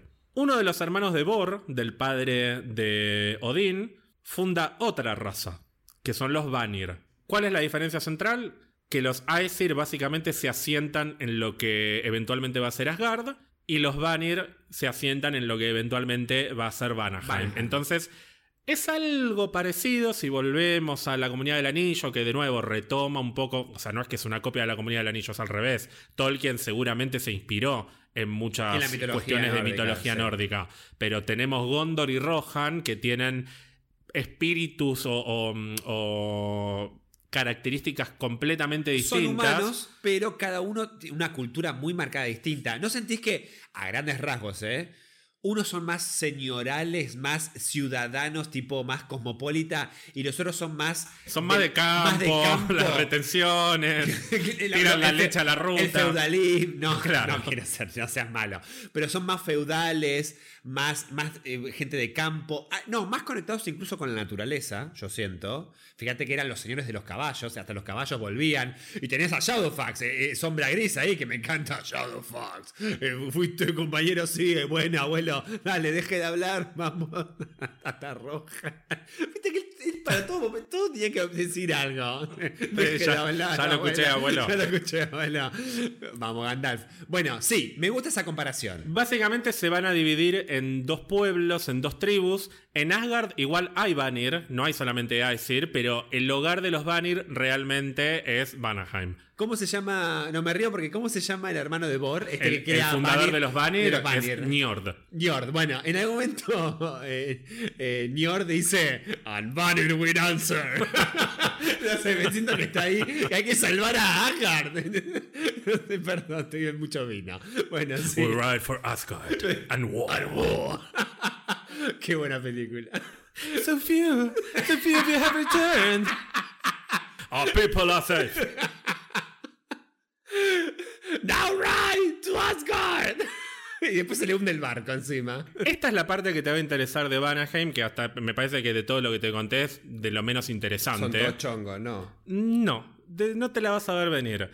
¿Cuál es la característica principal de los Vanir? A ver si la adivinas. Y que los diferencia de los Aesir, que como Odín terminan teniendo un perfil muy de guerreros. Que justamente son pacíficos. No exactamente. Que hacen el amor, no la guerra. No, el amor hacen todo porque aparte los dioses cogen Sí, como, cogen a como mano conejos. poder. Así como los Aesir se destacan en el combate cuerpo a cuerpo, los Vanir se destacan en la hechicería y la magia.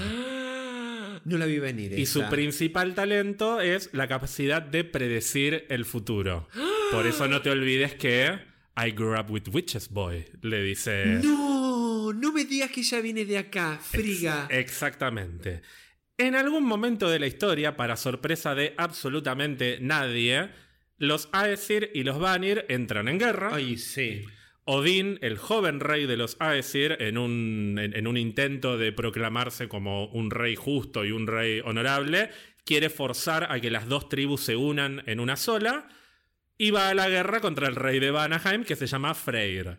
Freyr no se quiere rendir, le dice la chota, nos vamos a unir busca ayuda en nada menos que Surtur, en Muspelheim. Ah, toma la tenés adentro, Dean, claro. Y eventualmente la guerra se resuelve con un acuerdo. Dicen, basta porque vamos a terminar todos muertos. ¿Y cómo se resuelven las guerras que terminan por acuerdo? Horrible, ¿no? Pero te entrego a mi hija, básicamente. Básicamente, la conclusión de esta guerra es el matrimonio de las dos familias reales por un lado Odín de Asgard y por otro lado la hija de Freyr, que es Freya o Friga, como la conocemos en las películas. En las películas le dicen Friga, pero el nombre nórdico real y que es el que se usa en los cómics es, Freya. Freya, con Y-A, ¿no? Exactamente. Y que claramente es la Vanir más importante y que en el cómic de Jason Aaron es, hasta te diría, más importante que Odin. The Holy Mother, como vos dijiste, ¿no? The Old Mother. The Old Mother. Porque Odin está en un autoexilio y ella es la reina de Asgard durante gran parte de la historia. Y no por nada es la figura que aparece en el centro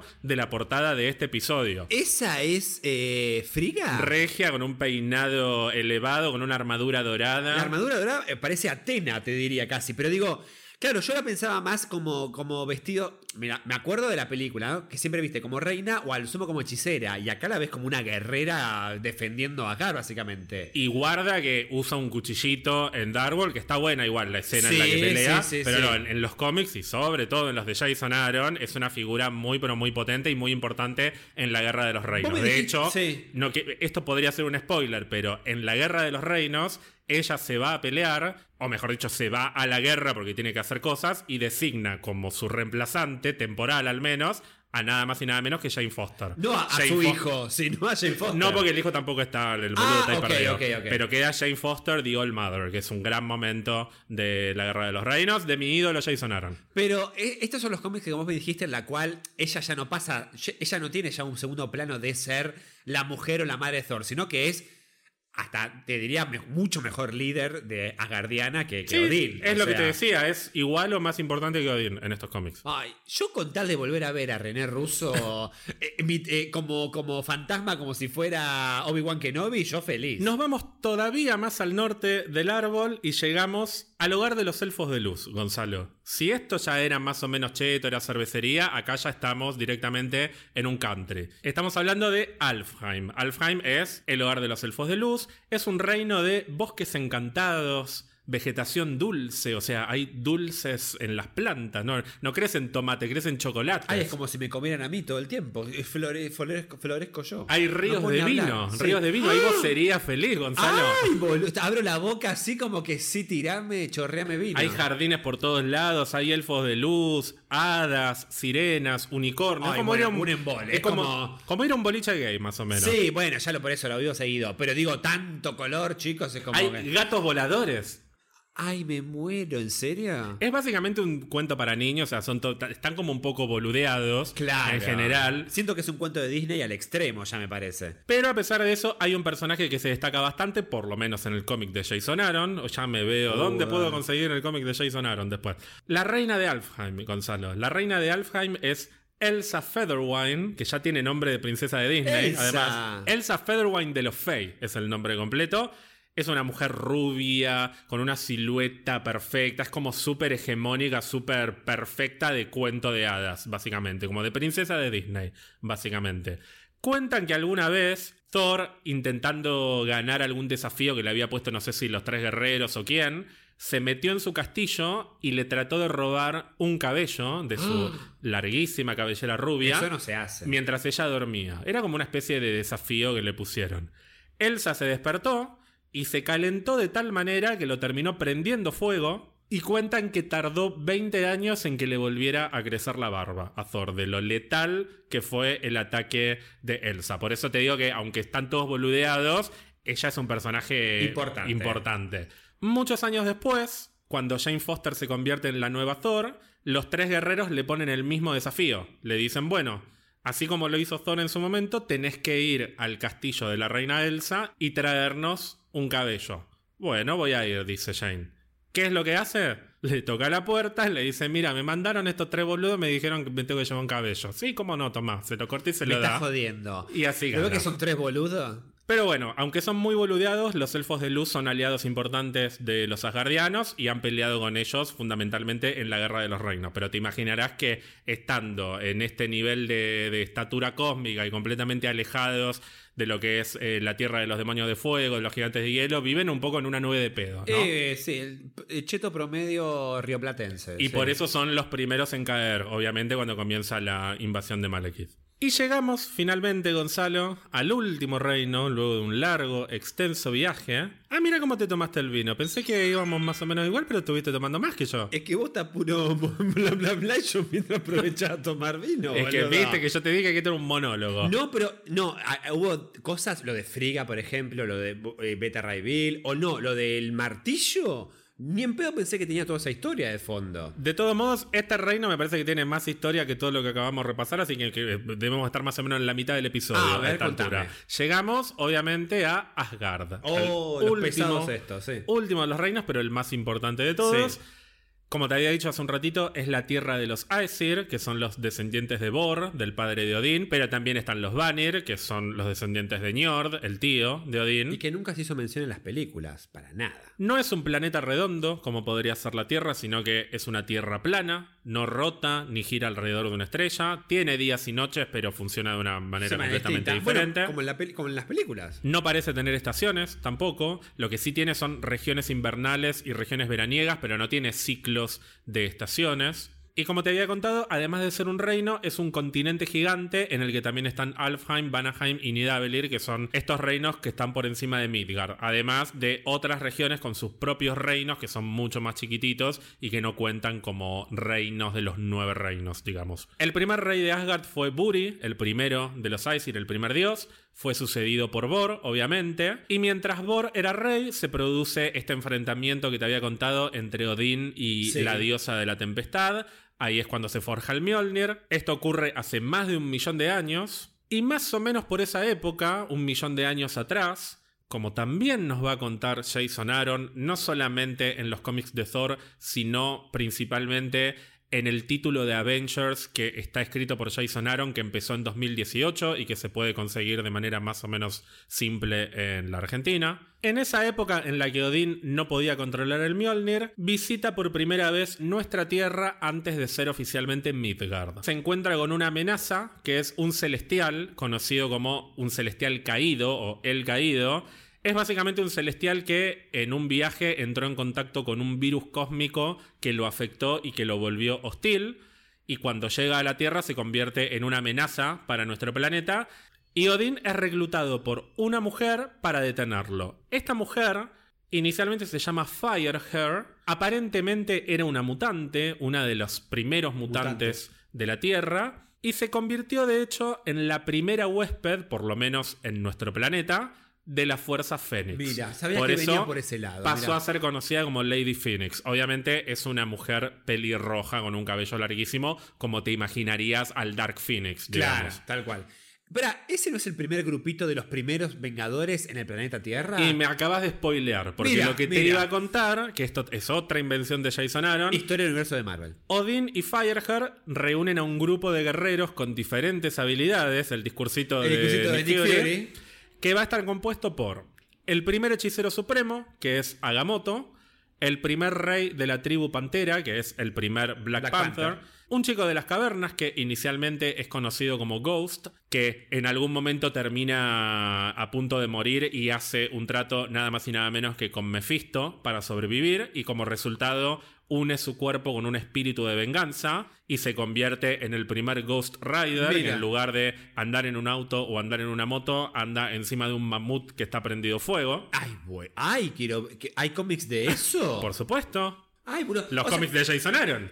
¿En serio? Sí, claro. Ah, Es pero lo que te estoy diciendo. Pero pará, ¿tan vieja es la, la, la mitología de Ghost Rider? ¿Tan antiguo es? Y estamos hablando de Mephisto, que también es una. Sí, existe hace es, es cosas, un ser claro, sí, viejísimo. sí, sí. Qué raro que no haya un atlantiano entonces. No, porque Atlantis, si leíste la historia del universo de Marvel, viene mucho, pero mucho después cuando se hunde el continente de Lemuria. Ah, tenés razón. Y Acá ahí estamos hablando- los deviantes, claro. Ni siquiera había llegado la primera hueste de los celestiales. Para Este es- juzgarnos, claro, claro. este es un celestial el caído, un celestial que cae eh, en los albores de la humanidad. Está también una guerrera llamada Fanfei, que proviene de la ciudad mística de Kunlun y Mira. que lleva en sus puños el poder del dragón Shoulao y usa el nombre Iron Fist. Y tenemos también un hombre de las cavernas que se llama Vun, se escribe V corta NN, que entra en contacto con un poder cósmico llamado Starbrand, que aparece en distintas historias cósmicas de Marvel, principalmente en las que involucran a un personaje conocido que es Quasar.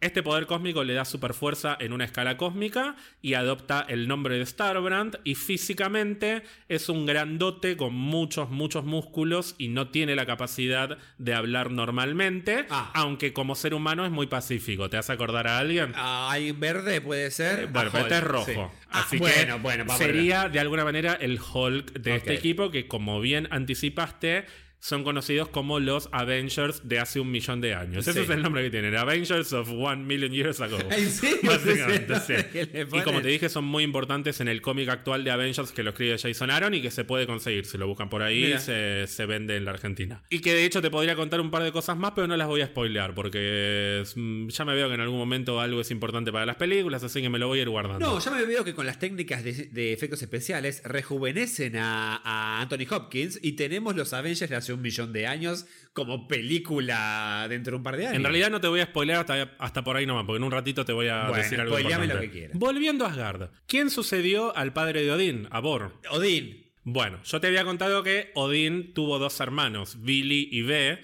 según los cuentos, eh, las leyendas asgardianas, que asumimos que están escritas por Odín, justamente. Sí. Y si te contara que hay uno más, Ay, eso es muy eh, culebrón como lo que pasó con Hela, que es la tercera, la, primer- la primogénita de Odín en Ragnarok. O sea que hay un cuarto hermano o hermana. sí, que aclaremos que esto que te voy a contar es, muy anterior a lo que vimos en Thor Ragnarok sí, igual. sí. Pero efectivamente, hay un hermano más, que de hecho es el más viejo, nació antes que Mira. Odín y que los otros dos. Se llama Kul Borson, es introducido en un cómic de la década del 2000 llamado Fear Itself, porque Kul es el dios del miedo, de alguna manera. Mira. Kul, al ser el hermano mayor, iba a ser originalmente el heredero del trono de Bor, y se suponía que iba a estar acompañado por sus hermanos como su círculo íntimo, Claro, como sus, su sus consejo, consejeros. claro. claro. Bueno, cuando muere Bor, Kul excluye por completo a sus hermanos. Uno supondría que por miedo, por eh, inseguridad, porque temía que conspiraran en su contra. claro. Claro. Y se convierte en una especie de tirano que quiere imponer miedo en todos los reinos. Por eso los hermanos se terminan rebelando, lo exilian y Kul huye hacia Aesheim, que es nuestra tierra antes de ser Midgard, Sí. y se autotitula La Serpiente. Ay, todos quieren venir a ser el rey de la tierra, boludo. ¿Dónde Sí? Hay igual reino. en un momento en el que no había tanta humanidad como ahora, o sea, es un momento mucho más primitivo de la Nuestro, Tierra. o sea, primitivamente. Claro. no. O sea, ya había seres humanos igual. Sí. Ok. Odín lo vence a Kul, pero no lo puede matar. Eh, Hay algo dentro, dentro suyo que se lo impide porque es su hermano. Así que lo que hace es sellarlo en el fondo del océano. Y como muchos de los mortales todavía consideraban a Kul su rey, Odín prácticamente mata a todos los terrestres, excepto a los que no recuerdan a Kul o a los que no lo conocen, para erradicar por completo la memoria de Kul tanto en este reino como en los otros reinos. Siempre tan justo, ¿no? Odín como rey. Sí, buenísimo. Sí, hay que decir que Jason Aaron lo ha retratado más que otros guionistas, incluso como un hijo de puta Es a que Odín. siempre fue un hijo de puta. Pero, está bien, pero en los cómics de Jason Aaron está todo el tiempo esto de que Odín es una mierda. Pero algo que me gusta mucho es que, a pesar de eso, hay bellísimas historias, también escritas por Jason Aaron, que se focalizan en la relación entre Odín y Thor, o sea, entre padre e hijo, y en la dificultad que Odín tiene para decirle a su hijo lo mucho que lo ama y lo orgulloso que está de él. Bueno, es algo que rescatan las películas. O sea, sí, pero en, la- en las películas aparece como muy sutil. O sea, Odín no es tan hijo de puta como nos lo muestran en los cómics. Sí, o sea, te lo sugieren que, que es eh, feroz o que es peligroso, pero parece como un tipo más noble. Mientras que en los cómics realmente hace cosas horrorosas. Pero a pesar de eso, también se subraya los aspectos positivos del personaje. Eso me parece que está bueno. Pero hablemos un poco más de Asgard como reino. Sabemos que tiene una ciudad capital, que también se llama Asgard, que ahí está el Bifrost o Puente Sí. del Arco Iris, que es un puente forjado para unir Asgard primero con Midgard y después con el resto de los reinos. Háblame del Bifrost. ¿Es- ¿Tiene la formita como aparece en las películas? Un ¿O es- arcoíris. ¿O es un puente directamente? Es un puente con forma de arco iris. Ay, pero no es que se proyecta y lo podés cerrar, sino que está siempre. No, en la película también está siempre el puente. Después uno viaja a través del portal y se forman las luces en el espacio, pero está el puente, de hecho lo rompe Thor en la primera película Sí, y pero- en la segunda y en la tercera pelean también sí, en el pero puente. en ese puente es el que conecta Asgard con el Bifrost. Pero No, el Bifrost ese- es el que te teletransporta. No, ese es el Bifrost. Lo que pasa es que en las películas eh, está diseñado de una forma más sutil. No es literalmente un arco iris, sino que tiene Ah. muchos colorcitos, pero es un poco más bajado a la realidad, ponele, porque estamos en Asgard igual. Ok. En los cómics es literalmente un arco iris. Cosa que yo nunca entendí muy bien cómo funciona el Bifrost. Ahora, te juro, siento como que se resolvieron un montón de problemas con el hecho de que con el Stonebreaker, el- la nueva arma de Thor, podés viajar de un mundo a otro. Listo, con eso se resolvieron un montón de problemas técnicos. Es que en realidad el Bifrost lo que hace es canalizar un poco de la fuerza de Odín, pero no es la única manera de viajar a través de los nueve reinos. Odín con su fuerza puede viajar y puede hacer que otros viajen. Y de hecho, bueno, Heimdall dice al principio de Infinity War, con mis últimas fuerzas uso la fuerza de Odín. Claro, uso la fuerza de Odín para hacer viajar a Bruce Banner. Claro, pero al mismo tiempo, digo, el enano, o sea, Tyrion le dice, che, este, este arma nueva tiene tanto poder que puede invocar el Bifrost. O sea, no necesitas ni siquiera... Siento que es como una fuerza invocar el Bifrost o, o- o- o activar el Bifrost. Como diciendo, el poder de Odín puede invocar el Bifrost, Sí, pero... pero, pero es un canalizador o, o es una herramienta. La fuerza la invoca Thor. Lo que pasa es que necesita el hacha para Ok, poder invocarla. Ok, nun- por esto, nunca supe de verdad bien cómo funciona eso. Lo cual también está bien, es que es medio, medio ambiguo. Ya que hablamos de Heimdall, obviamente en los cómics el puente está resguardado por él. Heimdall en los cómics es un Vanir, o sea, viene de Vanaheim originalmente. Y desde su juventud se convirtió en un guerrero muy notable que llamó la atención de Odín y por eso lo eligió para cuidar el puente. Y sabemos que obviamente puede ver todo lo que ocurre en el universo. Sabemos también que Odín reina en el Palacio Real de Valashalf, donde vive la familia real. Pero te cuento también que antes de casarse con Frigga, Odín estuvo enamorado primero de Fireheart, que es esta mutante Sí, de la que te hablaba recién, y también de la diosa Gea, que es la primera diosa de la Tierra. Y en los cómics, originalmente, nos cuentan que Thor es hijo de Gea, no de Frigga. Mira. Por lo menos de una forma biológica. Después Frigga igual actúa como su madre desde que es un bebé, básicamente.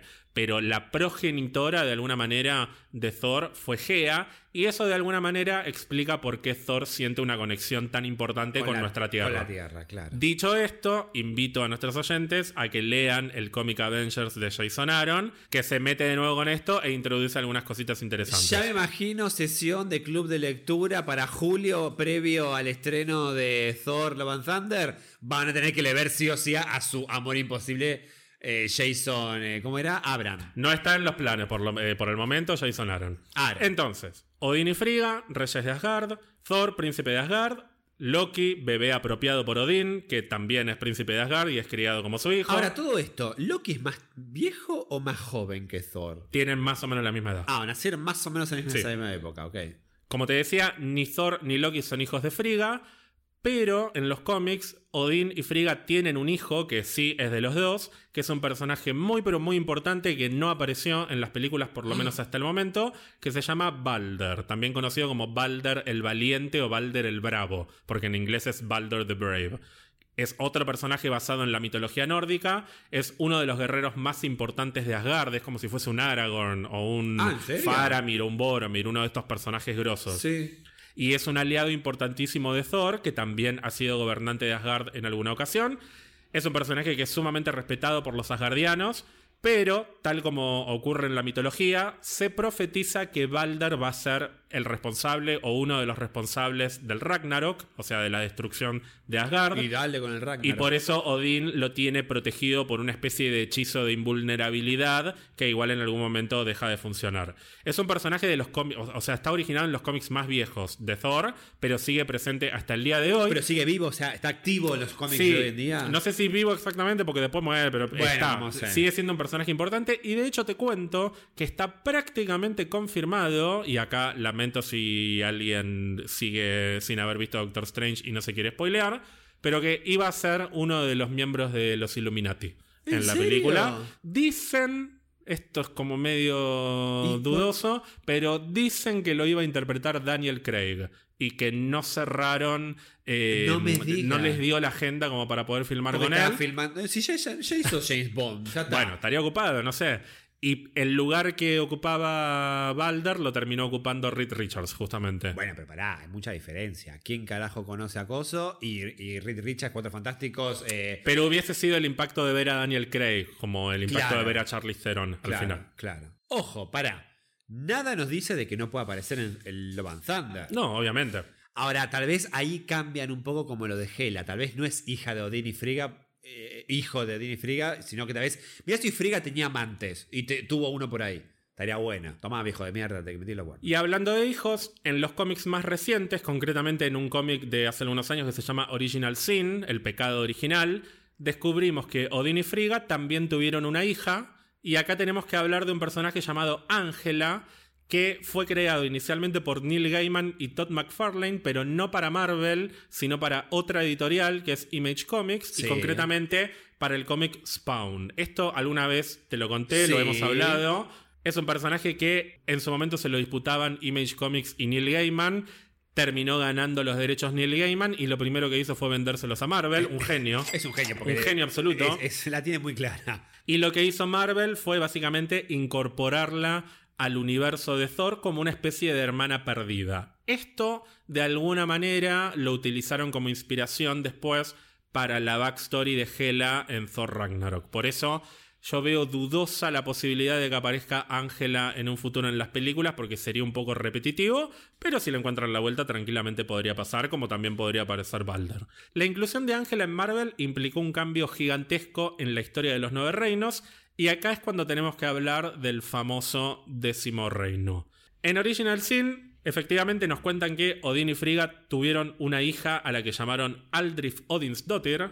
Odinsdottir sería el apellido hija de Odín. Sí, sí, sí. Y nos enteramos también de que los nueve reinos en realidad no eran nueve, sino diez. Siempre fueron diez. El árbol tenía diez. No es que era un reino secreto, sino que había diez reinos y el décimo era Heaven. Heaven, no escrito como Heaven en inglés con H-E-A. Heaven. Claro, O sea, sino, H, sino Heaven directamente con E. De alguna manera alude a la idea de paraíso, De paraíso, donde de viven los ángeles, claro. porque precisamente los habitantes de Heaven son los ángeles, que son principalmente mujeres, son criaturas sumamente egoístas y materialistas, todo lo que hacen es básicamente en función de qué recompensa van a obtener La y tiene que, ser, acumulación. tiene que ser una recompensa material, Pero perdón, nada que ver con las Valquirias, ¿no? Porque mujeres, no, no, no. aladas, toda Na- esa cosa, el único punto en común que tienen es que son mujeres y guerreras, pero no listo. tienen absolutamente nada más que ver. Bueno, y tienen alas, los ángeles que las valquirias en algún momento también despliegan alas, pero no tienen más a caballo igual, no tienen más similitudes que esas. Su rasgo principal es precisamente este que te decía, que son muy materialistas y por algo funcionan de alguna manera como mercenarias. Y Ah. Odín las ha contratado como mercenarias en más de una ocasión, ya sea para desestabilizar algún enemigo, para ir a la guerra o para lo que fuera. Están regidas por la Reina de los Ángeles, que básicamente vende los servicios de su pueblo al mejor postor, que generalmente ha sido Odín, pero eventualmente el resto de los reinos se unen, esto igual hace muchos años, Sí, ¿eh? sí, hace sí, miles sí. y miles de años, el resto de los reinos se unen y les pagan a los ángeles para ir a la guerra contra Asgard. La reina de los ángeles, viva, en lugar de ir contra Asgard, va con Odín y le dice, bueno, mira, me están ofreciendo esta cantidad de dinero, ¿cuánto me vas a pagar vos para que yo no te ataque? Ah, pero eso es, la, esta es la, eso es Midgard mismo, la tierra misma, boludo, todos los días. Odín le dice, no te voy a pagar una chota, salí de acá, ángel de mierda. Entonces, Ella dice, así, Ah, bueno, ¿sí? listo, perfecto. Se desata lo que se conoce como la Guerra de los Ángeles, en la que los ángeles invaden Asgard, financiados obviamente por el resto de los Ah, me reinos. encanta porque ya esto es básicamente la- eh, eh, mercenarismo y economía pura. ¿Cuánto, cuánto destinamos a tal? Pe- petróleo, petróleo. En esta guerra, los ángeles secuestran y supuestamente asesinan a la hija de Odín y de Frigga, a Aldrif, que era una beba en ese momento. Ay. Y Odín, furioso, obviamente, dice a la mierda Heaven, rompe la conexión del reino con el Yggdrasil. Sería o sea, básicamente cortar la rama. corta la rama, exactamente. Y así es que Heaven queda excluida del resto de los Tanto- reinos pero, y queda ¿tanto poder tenía perdida. Odín para cortar la rama Y de es, Brasil? es Odín, sí. Bueno, qué hijo de puta. Y así los 10 reinos pasan a ser 9. Muchísimos años después se revela que Aldrif está viva. La reina de los ángeles inicialmente ordenó que la mataran, pero una de sus sirvientes la mantuvo con vida y la crió como una ángel más, con el nombre de Ángela. Y durante su infancia la pasó bastante mal porque el resto de, de las chicas que eran ángeles la cargaban porque no tenía alas y generalmente los ángeles que nacen sin alas son excluidos en este reino. Pero a pesar de eso se convirtió en una guerrera imponente. Ya que te mencionaba a los ángeles sin alas, Sí. en Heaven hay una subespecie, digamos, que son los ancoritas, que son hombres sin alas. Y uno de ellos transiciona de hombre a mujer Mira. y se llama Cera y se convierte en la pareja de Ángela y son, son una de las parejas más importantes LGBT de Marvel desde hace unos tiempos. ¿Sabes Con, el destaque, suena? el destaque de que Cera es de alguna manera una mujer trans. Una mujer trans, claro, sí, sí, sí. sí. Y bueno, cuando se descubre la verdad sobre Ángela, es exiliada de Heaven y se va a explorar otros reinos.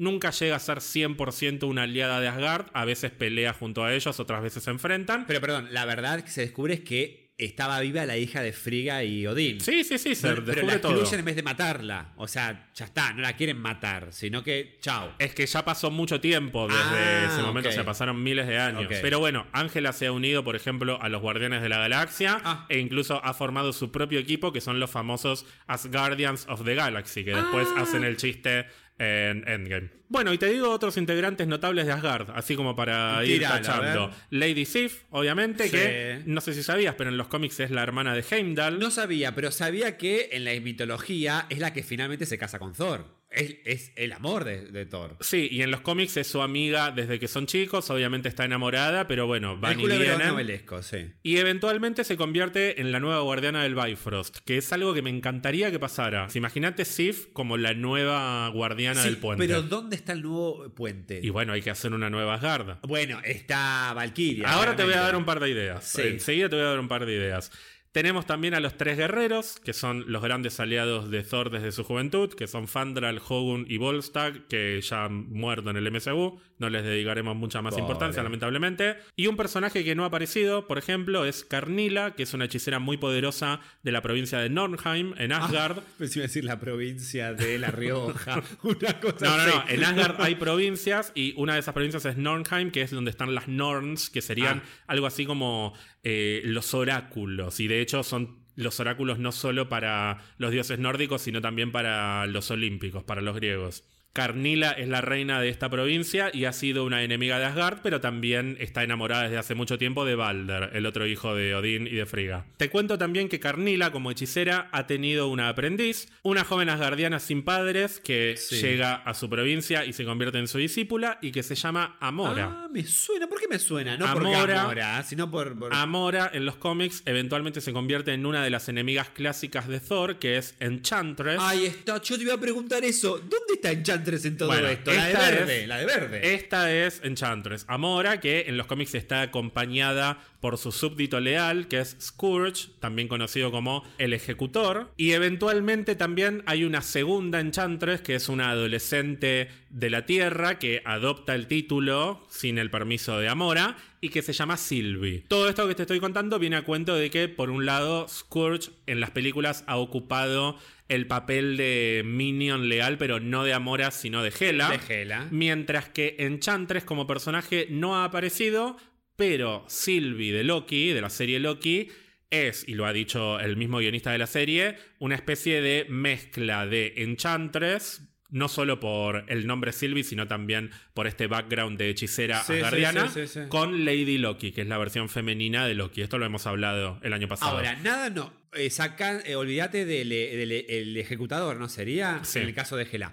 Pero eh, que aparezca Sylvie en su versión media mixeada del Loki no nos impide que aparezcan Chantres. Yo preferiría que Sylvie en la segunda temporada de Loki asuma un manto nuevo como Enchantress. Ah, ¿sí? ¿Preferís Sí. eso? Sí, sí, si no es un quilombo. O sea, para darme otra hechicera con la misma y todo, es como. Ya No, está. le puedes cambiar un poco la historia, pero Enchantress no te gusta como personaje. Sí, pero me parece. A ver, en los cómics Enchantress, básicamente su motivación es que está enamorada de Thor. Es, es como medio básico. Ah, bueno, si le sí, vas a dar sí. un- una vuelta de tuerca al personaje y si encima ya utilizaste elementos del personaje o, o algunos de los elementos más interesantes para Hela.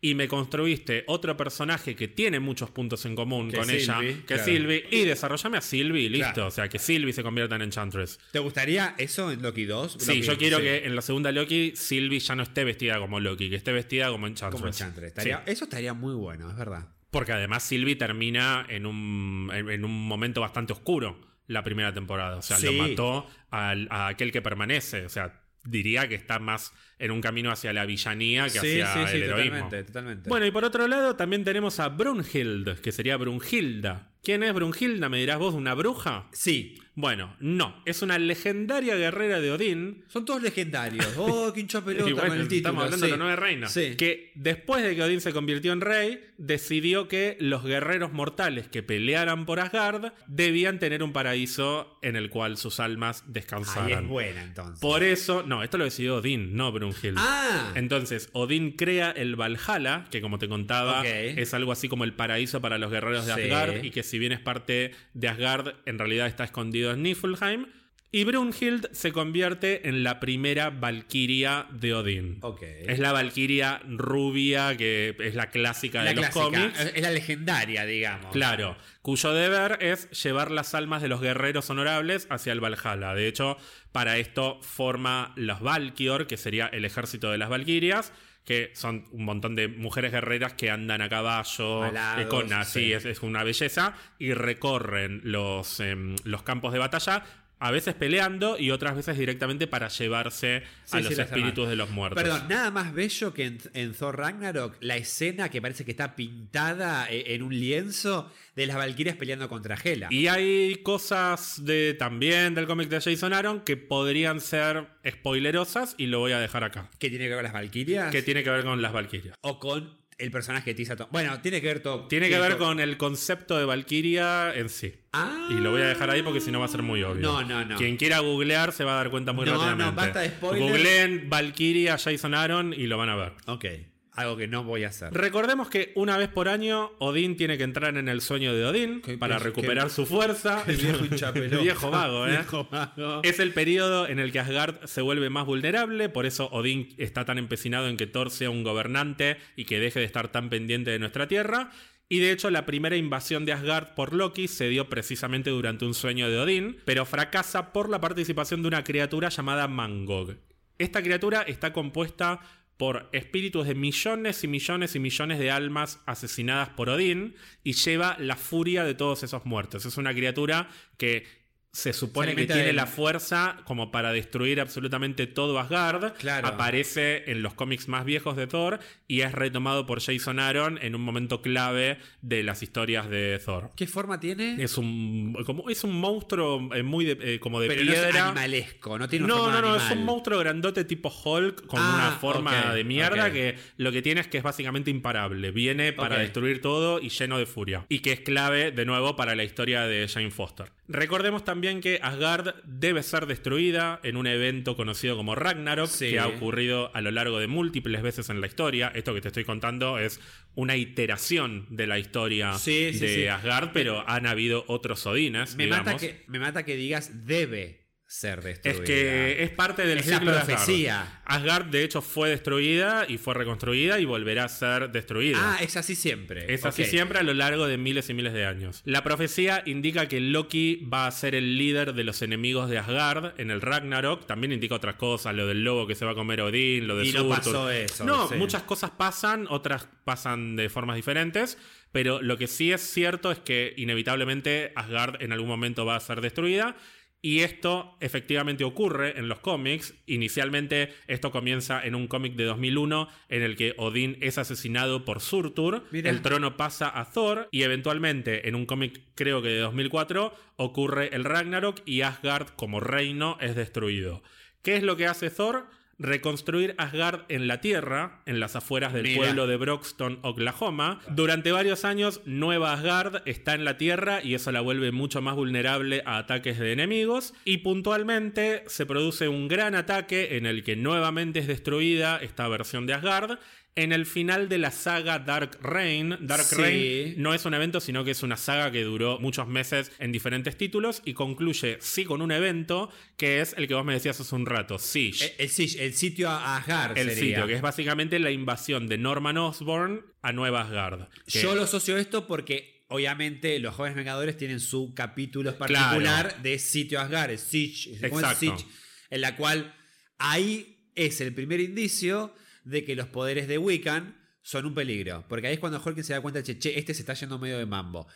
Es un poquito preludio antes de lo que es el, el, el cómics de la cruzada del Children's Children's Crusade, Crusade, la cruzada claro. de los jóvenes vengadores que buscan a la bruja escarlata. Bueno, luego de la caída de Nueva Asgard, Tony Stark ayuda a Thor a reconstruirla, a armar de nuevo una Nueva Asgard, solo que esta vez lo hacen como una ciudad mucho más moderna y de hecho es una ciudad flotante. Es una mezcla de Ah, tecnología mira. con magia. Es una ciudad que está en el mismo lugar, pero flotando encima del pueblo o en las afueras del pueblo. Esta nueva ciudad se va a llamar Asgardia y va a ser gobernada por la reina madre, por Frigga. Inicialmente está en ese mismo lugar y de hecho en los cómics de Jason Aaron hay una historia bastante larga en la que entran en conflicto con la compañía Roxxon, que la vimos en Sí, la serie Loki, Loki. y que está dirigida por un CEO que es un personaje que es maravilloso y que me encantaría que fuese un villano de Thor en el futuro, que es el CEO de Roxxon, que es en algunos momentos terroríficos porque en secreto es un minotauro, es un ser súper demoníaco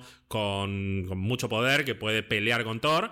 Pero en el día a día es un CEO con todos los lugares comunes de un tipo que lo único que le importa es la plata, la plata y anda despidiendo gente y comentarios tipo, bueno, le cortás el aguinaldo a todos. Que Claro. cuando se anunció que Christian Bale iba a ser el villano. decir, vos pensaste que iba a ser este personaje, me lo dijiste. Yo decía, ni en pedo Christian Bale se va a vestir de gore. Va a ser este personaje que va a ser más eh, un tipo con camisa y corbata, que va a poder de jugar ver- más. Después de ver Batman, decís, lo revés como empresario garca y que después se hace Minotauro. No, y al final terminó siendo Gore. Pero, Pero me encantaría que en una próxima, por ejemplo, estuviese eh, Dario Ager, que es este personaje, como un ¿Y villano si- de Thor. ¿Y si no aparece este personaje también en Love and Thunder? No creo. Como secundario. No creo, no creo, no van a quemarlos. Tampoco tiene tantos villanos Thor, así que no creo que verdad, los quemen todos. Pero puede ser, puede ser que haya alguna referencia a Roxxon, Ahí porque está. ya estuvo apareciendo. Así que tal vez Roxxon en el futuro es una, mm, una marca más importante y una amenaza más grande. Me re quedé con todo lo que dijiste de que si ya tuvi- vimos a la habitación roja flotando, amaría que en lo que vimos del tráiler que está Valkyria muy canchera ahí eh, manejando todo, amaría que la nueva Asgard esté flotando en la Tierra. Bueno, la nueva Asgard claramente no está flotando en la Tierra por lo que vimos, pero Ah, ¿no? la verdad. Y, y Ah. no, aparece, se ve en el tráiler, ah, Gonzalo. yo pensé que flotaba. Bueno, me rompiste la ilusión ahora. Chao, abandono el podcast. Pero sí me gustaría que en el futuro lo hagan esto, porque de hecho algo que me gusta más que esto, también introducido por Jason Aaron, es que la reina madre, Frigga, que es la gobernante de Asgardia, se lleva a Asgardia de la Tierra, primero se va a orbitar cerca de la Luna y eventualmente a uno de los anillos de Saturno. Termina Asgardia orbitando alrededor de Saturno. Y otra cosa interesante que pasa en Asgardia es la fundación del Congreso de los Mundos. Se forma un congreso, un- una especie de senado. La ONU, de- pero eh, de la galaxia. es muy parecido al de Star Wars, de hecho, al de la trilogía original. Sí. Y hay representantes de todos los reinos, de Muspelheim, de Jotunheim, de los que quieras. Y la representante, o una de las representantes, en algún momento, o en un periodo bastante largo, de Midgard, es nada más y nada menos que Jane Foster. Me imagino, Por me eso Jane. Foster, en los cómics de Jason Aaron, termina formando un vínculo bastante fuerte con Frigga. En algún momento a Frigga, Odín la encierra. ¿En y? ¿Odín y Jane- a? Y Jane Foster se convierte en algo así como su confidente, porque este es el periodo además en el que Thor está desaparecido porque se volvió indigno y está en su propia Claro. en su propio viaje tratando de autodescubrirse descubrirse. Un poquito del viaje que vamos a ver en, esta peli en la próxima película, me parece. No, No, creo porque no lo veo indigno a Thor No, en este verdad. momento. Después de lo que pasó con Thanos, está más digno que nunca, tal vez. Sí. Pero bueno, me encantaría ver una senadora Jane Foster. Eh. Amo. Eh, Natalie Portman siempre es senadora. Sí, pero que no sea como episodio 2, el ataque de los clones, en la cual voy a pasar lista de los senadores de cada tri- eh, tri- triunvirato de qué sé yo de los planetas. No, yo quiero aumentar eh, las, las comisiones eh, comerciales, los tributos cuando tienen que pasar tal lugar. No, no, pero a mí me parece que los impuestos deberían aumentar para ir a la gente. Parece básicamente como la historia argentina resumida en dos horas de película. Bueno, y por último, y esto es más una anécdota que otra cosa, otra senadora importante de Midgard, que de hecho la sucede a Jane Foster, es una agente de Shield que no apareció en las películas todavía y se llama Ross Solomon. También fue pareja de Thor y es un personaje muy importante también en los cómics de Jason Aaron. Lo menciono nada más porque a mí me gusta y me gustaría verla en algún Sí, momento en las me películas. suena a Salomón. El rey Salomón que era muy justo. Sí, o a Beatriz, pobrecita. O Beatriz Salomón, que en paz. paz descanse. Para cerrar, Gonzalo, te había prometido recomendaciones de cómics. Vas a tener recomendaciones de cómics. Sí. Y voy a empezar, como habíamos dicho inicialmente, con Tales of Asgard, que es un cómic bellísimo escrito por Jack Kirby de los años 60, que se consigue por todos lados. Si lo buscan, lo van a encontrar. O sea, Historias- sueltos, ¿no? No, es un. está todo Es una recopilado. recopilación es una recopilación. Eso, claro. Historias de Asgard se consigue, ha salido en, en colecciones de estas que salen mensualmente, se consigue también separado, si lo buscan lo van a encontrar. Eso si quieren ver cómics viejos, o sea, tiene un estilo absolutamente diferente al de hoy, pero lo lindo es cómo mezcla la mitología con el mundo de Marvel. Es un, es un libro muy lindo. Sí, me quedé con el hecho de que no solo está bueno para la mitología de, de Thor, sino que decís que está lindo escrito. O sea, está, está bien eh, construida la historia de cada uno de esos cuentos. Después, para mucha gente, lo que es el mejor run o la mejor eh, saga de cómics de Thor, muchos, pero muchos dicen que el mejor Thor es el de Walt Simonson, que es una época de los 80, en la que se redefine un poco lo que es Thor, es la época en la que se introduce, por ejemplo, a Beta Ray Bill, personaje del que Ah. hablamos hoy, y básicamente ocupa los títulos 337 a 382 de Thor, del primer volumen de Thor, y algunos números adicionales, anuales y participaciones con otros autores.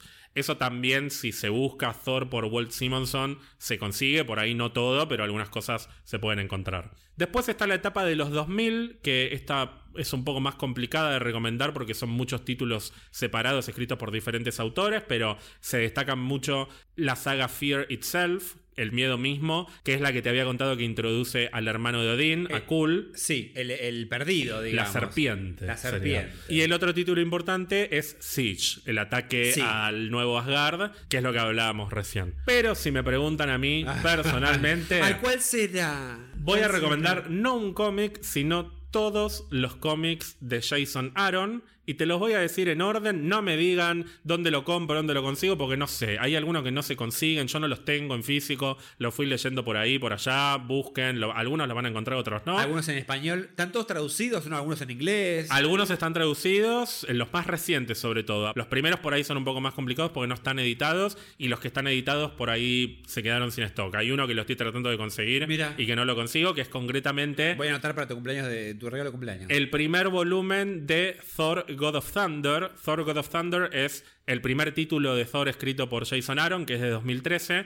Tiene 25 números. En español, si no me equivoco, se publicó en cuatro volúmenes y el primero no se consigue. ¿No? Es básicamente imposible de conseguirlo y es justamente el que tiene la parte de gore. Es el que está absolutamente desaparecido porque se vendió como pan caliente, O sea, es decía mi una abuela cuando era reliquia chico. día, Es una el- reliquia, en cualquier momento lo tienen que reeditar porque está Claro. por salir la película. Pero bueno, si pueden leer los 25 números de Thor God of Thunder, para mí es uno de los mejores cómics de Thor y de hecho tiene pocas historias. Son primero la historia de Gore, después hay una historia con Malekith, que sería la primera introducción de Malekith en el mundo de Jason Aaron de Thor, que es lo que después va a ir Sí. sembrando las semillas de la Guerra de Reinos. Y por último, Dario Ager, que es el CEO de, mm, de Roxxon, el O que hablábamos para, recién. Perdón, para Jason, Malekith es el villano más importante de todos los que metió en sus historias. Es el más recurrente. Es el más recurrente. Pero vas a ver que el más significativo termina siendo Gore. ah, sí. Ah, es ok. definitivamente el más importante porque en el año 2014 salió un evento de Marvel que no es solamente de Thor, sino que atraviesa a todos los títulos que se llama Original Sin, Pecado Original. Sí. Te lo nombré Hablaste. también. Y la parte que tiene que ver con Thor involucra el, el pecado, digamos, de que Odín ocultó el décimo reino y, y separó al décimo reino Ah. de, del Yggdrasil. Básicamente la premisa de Original Sin es que se descubren pecados de diferentes personajes del mundo de Marvel. Y Gore va a terminar siendo importante en esta historia. No voy a decir exactamente por qué, pero tiene que ver no solo con Original Sin, sino con algo que pasa después de Original Sin, que es que Thor deja de ser digno y no puede levantar más el martillo. Acá es cuando Thor abandona el nombre de Thor, Sí. se pasa a llamar directamente Odinson, pero también es conocido como Thor el Indigno. Va a aparecer en Ah, algunos momentos mira. como The Unworthy Thor. ¿Y lo llaman así la gente? Lo llaman Odinson directamente, no lo llaman Thor. ¿Por qué no lo llaman Thor? Porque a partir de este evento tenemos una nueva Thor que es introducida en Thor Volumen 4 de 2014, que tiene 8 números y que es la primera historia de la Thor femenina, que en el último número, lo voy a decir porque ya lo sabemos todos, pero es literalmente en la última página de este cómic, se revela que es Jane Foster. Y su historia se continúa en el siguiente título que es Mighty Thor Volumen 3, que este es un poco más largo, tiene 23 números, es de 2015 a 2017, más o menos. En el medio está el cómic The Unworthy Thor, que es Sí. justamente un cómic dedicado a Odinson. Perdón, ¿Jason es el responsable de escribir la historia de Mighty Thor? ¿Es un personaje de él? ¿Sí? Ah, yo pensé que había agarrado personajes y hizo su historia, pero no que creó a Jane Foster como No, no, Mighty no. Thor. Toda esta historia es de Jason Aaron, comienza con Gore y vas a ver que termina con Gore y en el medio está Mighty Thor, que es Jane Foster. Ah, bueno, es todo de Jason estoy Aaron. dando como más relevancia. El final del volumen 3 de Mighty Thor, que te había dicho que tiene 23 volúmenes, es parte de un evento de Marvel que se llama Marvel Legacy, en el que la numeración de los cómics cambian para retomar la numeración original. ¿Te acordás que te lo conté con sí, Moon Knight? me lo contaste, pero es un quilombo. Bueno, hacen lo mismo con muchos títulos y lo hacen también con Mighty Thor. Los últimos seis números de Mighty Thor son 700 a 706 Uy, qué quilombo. y están editados con el spoileroso título La muerte de la poderosa Thor. Sabemos igual lo que significa la muerte en los cómics. Sí, no, hay que tomarla, volver, sí. no hay que tomarla muy literalmente, pero es un cómic muy, muy Ay, lindo. pero ya me contaste el final de Love and Thunder. No te conté absolutamente nada. Después de esto viene Thor Volumen 5 de 2018, también escrito por Jason Aaron. Y en 2019 llega Guerra de los Reinos, que es este mega evento que atraviesa no solo a los cómics de Thor, sino a otros cómics de Marvel. Y como consecuencia de la Guerra de los Reinos, que es la gran conclusión de toda esta historia, tenemos dos cómics más. Uno es Valkyria, también de 2019, que es un título muy spoileroso. Y el otro título se llama Rey Thor, transcurre miles y miles y miles de años en el futuro. Ah, Porque de hecho, una constante en los cómics de Thor de Jason Aaron es que vemos el presente, el pasado y el futuro de Thor. Hay tres Thors muy importantes que son el del presente, el indigno del pasado, que es el del siglo IX. Por eso después, cuando el Thor del presente es indigno. es indigno, retoma muchas cosas del Thor viejo. O sea que se, se acuerda de que en algún momento también fue indigno en el pasado. Exacto. Claro. Descubrimos además por qué después se convierte en digno en el pasado. Claro. Y a su vez, el proceso de volver a ser digno lo acerca al Thor del, Del futuro, futuro, como rey. que igual es un Thor que está venido en desgracia. Ah, Entonces, ¿sí? hay muchos juegos entre las tres versiones del personaje. Y todo confluye en este último gran epílogo de, de esta larguísima saga, que es Rey Thor, un título de cuatro números. Sí. Bellísimo. Para mí es uno de los cómics más lindos que hay de Thor. Pero no tiene mucho sentido leerlo. Si no, no, no sé si tienes que leer todo. Pero para mí el mundo de Jason Aaron, si entras por el primer título, es un camino de ida. Porque querés seguir el trayecto de todos sus personajes. Porque los retoma de una manera muy inteligente y fluyen muy naturalmente entre sí las historias. Primero, urgente eh, psicoterapia, terapia para Thor, porque siento que pobre está con. eh, que, que sube, baja lo- este, lo- los estados emocionales. Y después es, ¿está vivo Jason? Sí, por supuesto, y te conté muchas veces que además de ser el autor de todos estos títulos, es el autor del título de Avengers actual. Es verdad, me lo dijiste. No pensé que duró tanto su saga de Thor eh, en Marvel. Es muy larga, son muchos años. Entre 6 y 7 años. Es mucho sí. tiempo para escribir. O sea, no, no todos te duran tantos años. ¿No fue una especie de reescritura de Thor? Relanzamiento. Sí, sí, sí. Es que A nivel definitivamente. editorial, relanzamiento de Thor. Definitivamente fue un relanzamiento, pero retoma muchas, pero muchas cosas del pasado. de Pero no los se títulos caga en el anteriores. pasado. Claro, que muchos, algunos guionistas prefieren eso. Han preferido eso en la historia de las editoriales de cómics. Es como que tomamos nombres, pero listo. Este no, es como que el pasado de ese Thor o cosas del, del pasado de, de los cómics de Thor se retoman, pero se reinterpretan tal vez. Sí, pero lo estoy recomendando no solo por Thor, sino porque justamente hablamos de los nueve o diez reinos. Y una de las mejores cosas que tiene Jason Aaron como escritor de Thor es cómo juega con los reinos Ah. del mundo de. Bueno, para empezar, introduce un décimo reino. Sí. Pero los reinos aparecen retratados de una manera bellísima y articulados entre sí de una forma tan inteligente que no por nada a lo largo de años se construyen las bases para lo que va a ser una guerra de los reinos. Claro. Que, de nuevo, tenemos el evento en 2019, pero no empieza ahí. Se viene desarrollando en diferentes títulos a lo largo de mucho tiempo y hay mucho viaje entre reinos en estos títulos. Al margen de historias más puntuales como lo que es Jane Foster y su lucha contra el cáncer, que para mí tiene algunos de los momentos más emotivos y que me han hecho llorar en cómics de Marvel, que yo en general no lloro mucho con cómics, lloro con películas, con series sí, Sí. pero con cómics no me he emocionado hasta las lágrimas y con la historia de Jane Foster sí. Así que... Che, ¿y dibujado por? Porque todo esto visualmente debe ser muy lindo. No, también, muchísima gente que no Ah. me voy a poner a nombrar porque son muchos. Ah, pero... visualmente es muy lindo también. ¿no? Algunos tienen, sí, hay, hay, algunos que a mí no me gustan tanto, pero si me quedo con la historia valen la pena. Ok. Gonzalo, ¿cómo estás a nivel expectativas para Thor Love and Thunder después de todo lo que te acabo de contar? No, no, no. eh, no la espero para nada. Para mí va a ser una de las peores películas del año. Así después me la disfruto y la, eh, me encanta un montón. No, Sobre todo con la voz de F. Murray Abraham. no, ese boludo. Eh, que solo hizo Madeu, nada más. No, a ver. A mí lo que me fascina de Thor no es tanto el personaje, sino la mitología que gira alrededor de él. Y ni siquiera los personajes. Gore no sé si me interesa. Eh, pero la mitología nórdica, el tema de los mundos y que sea distinto y los viajes, fue, fue nuestra primera introducción, de hecho, más, más allá de los guardianes. Siento que esta cosa es, es, es una mezcla de cosmología con mitología universal. Entonces, eso es lo que más me gusta. Sí, que no es lo que más se ha destacado en Thor Ragnarok. No, justamente. Por eso, cuando vi el tráiler, más allá de que ese spoiler horrible al final, eh, sentí lo que vos me dijiste. Sentí que fue recuperar un poco la esencia de, sobre todo la segunda película de Thor. La mitología, la grandilocuencia, el impacto visual de, che, estoy en mundos distintos. Basta de...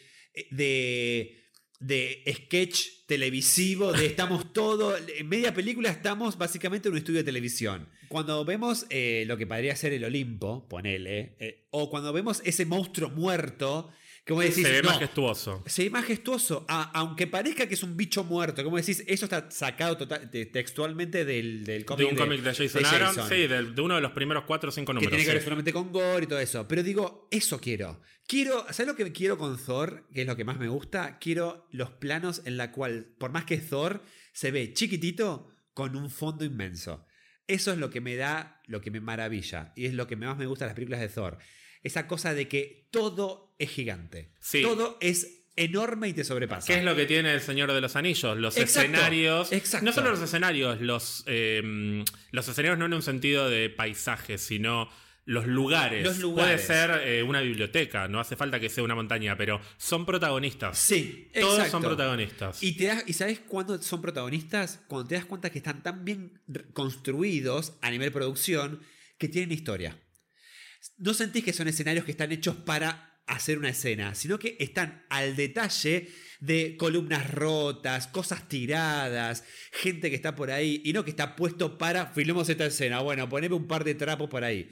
El Señor de los Anillos tenía hasta ese detalle. Entonces quiero ver eso volcado en Thor ya hasta como más fantásticamente. Porque si lo pienso en el Señor de los Anillos, Es fantástico, pero siento que es un mundo. Es un mundo terrestre como en la Tierra, pero otra historia. Thor me tiene que dar eso, pero a nivel cósmico. Me encantaría ver eso. Bueno, todo eso que a vos te gustaría ver en una película de Thor es lo que para mí retrata increíblemente Ah, ¿sí? los cómics de Jason Aaron. Bueno, sí. Ya Así sabes que- regalarme para el cumpleaños. ¿Es Si lo eso- consigo, son es- para mí, no para vos. ¿Es eso o eh, otras cosas más, más de salud mental, como por ejemplo el de. Pará, ¿cómo era? El de Moon Knight de. eh, ay, me lo mencioné tantas veces que ya me se me fue.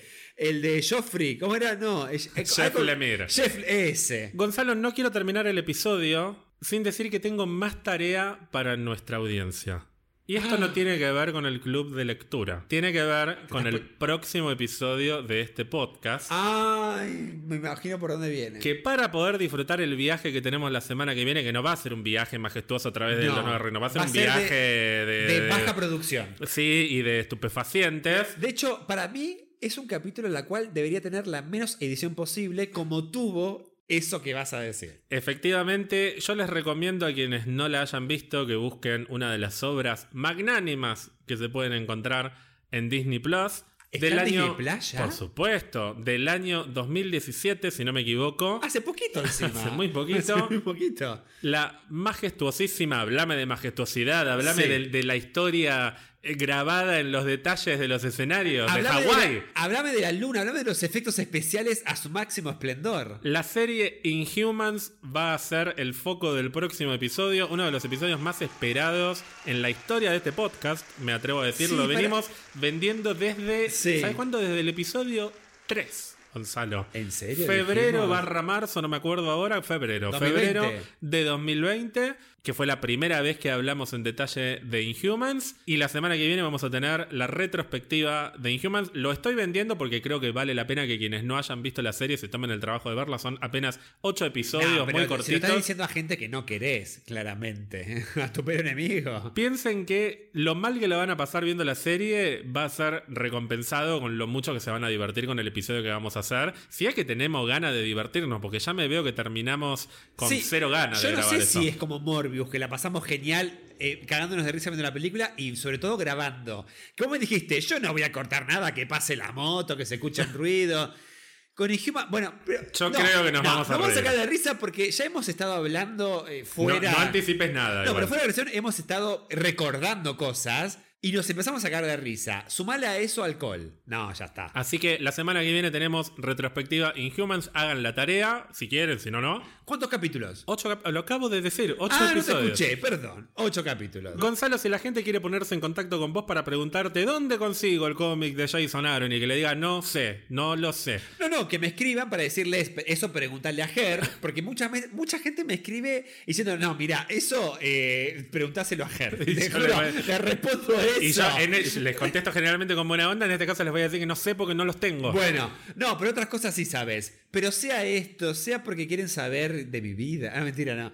Eh, lo pueden hacer en arroba que lindo verte, verte con B de Bor, porque básicamente estuvimos hablando tanto de ya Agar. estás vago porque lo, usa- lo usaste la vez ¿Ya pasada. usé a sí, Bor? sí, sí. Usá de Balder, aunque sea. De No, Balder, entonces- eh, no, el entonces- hermano de Thor y de No, entonces voy a usar al padre de Bor, el primer pseudo agardiano. ¿Cómo se llamaba? Buri. Buri. Ahí está. Eh, con B de Buri, que debe ser B-U-R-I, ¿no? Exactamente. Listo. ¿A vos, Ger? A mí me pueden seguir en Instagram en arroba Maisticol y en Twitter en arroba Maisticol-bajo, Maisticol con M de Martín Fierro, porque se entregaron los premios Martín Fierro después de tres años de ausencia de los premios y no puedo creer el tupé de Juana Viale, que ganó un premio a mejor conductora de programa de interés general por Almorzando con Mirta Legrand, o sea, ganó un premio por su abuela y no tuvo el decoro de dedicárselo a su abuela. Ah, eh, gracias mamá, abuelita, Nacho, así como si fuera una más. Y gracias por todo lo que me acompañaron a mi equipo de producción, pero hay que ser cara dura, ¿eh? Porque la que yo quieren, soy... muer- la quieren ver muerta. Yo soy Ger. mirtista y no puedo creer el tupé de esa mujer Pero, y lo que lloraba Mirta, que yo no sabía si estaba llorando de emoción o de tristeza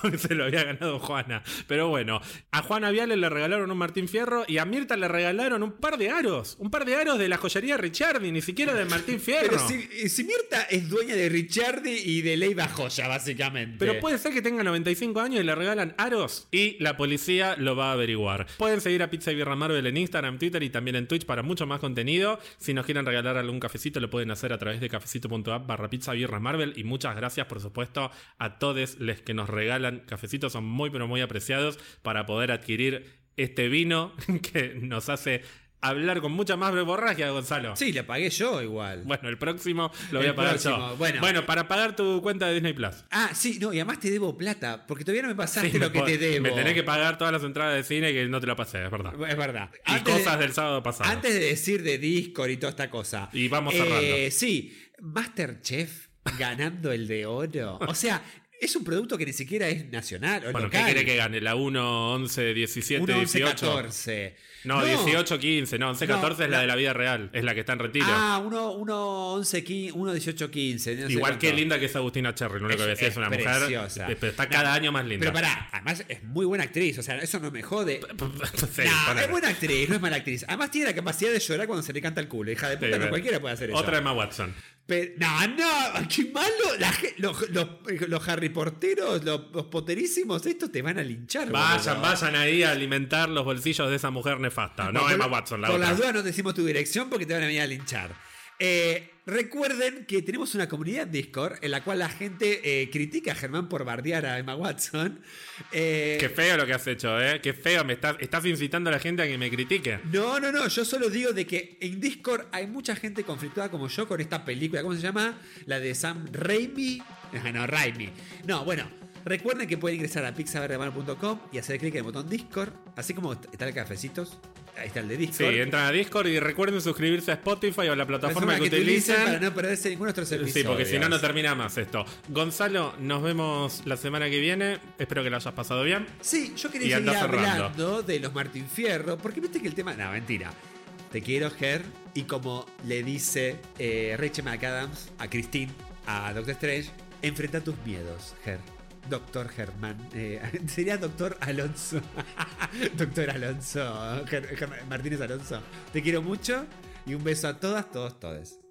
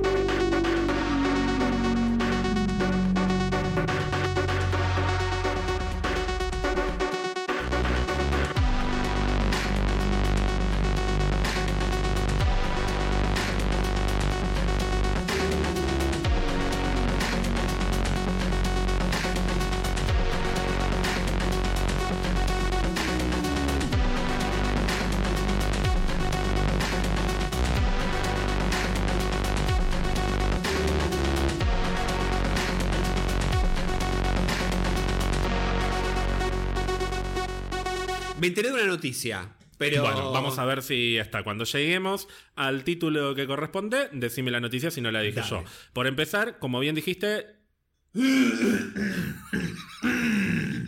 Ay, boludo, estoy aguantando desde casi media hora. Me estoy ahogando con el pollo, no puedo tomar vino. me gracia que moviste el cuello como, como una avestruz y digo, Es que me tenía un pollo gigante. Tengo mucha flema. Estás con mucha flema Sí. últimamente. Sí, viste, cuando antes no te interrumpía tanto. Ahora estoy todo Pero me doy cuenta cuando edito, porque yo veo las marquitas y digo, ah, bueno, acá tengo que cortar porque viene algo de Gonzalo. Y cuando lo voy a escuchar es, Ay, Sí, me estoy, me tengo estoy con mucha flema. pero son como, como, Vivo con la ventana abierta todo el día, me entra el fresquete.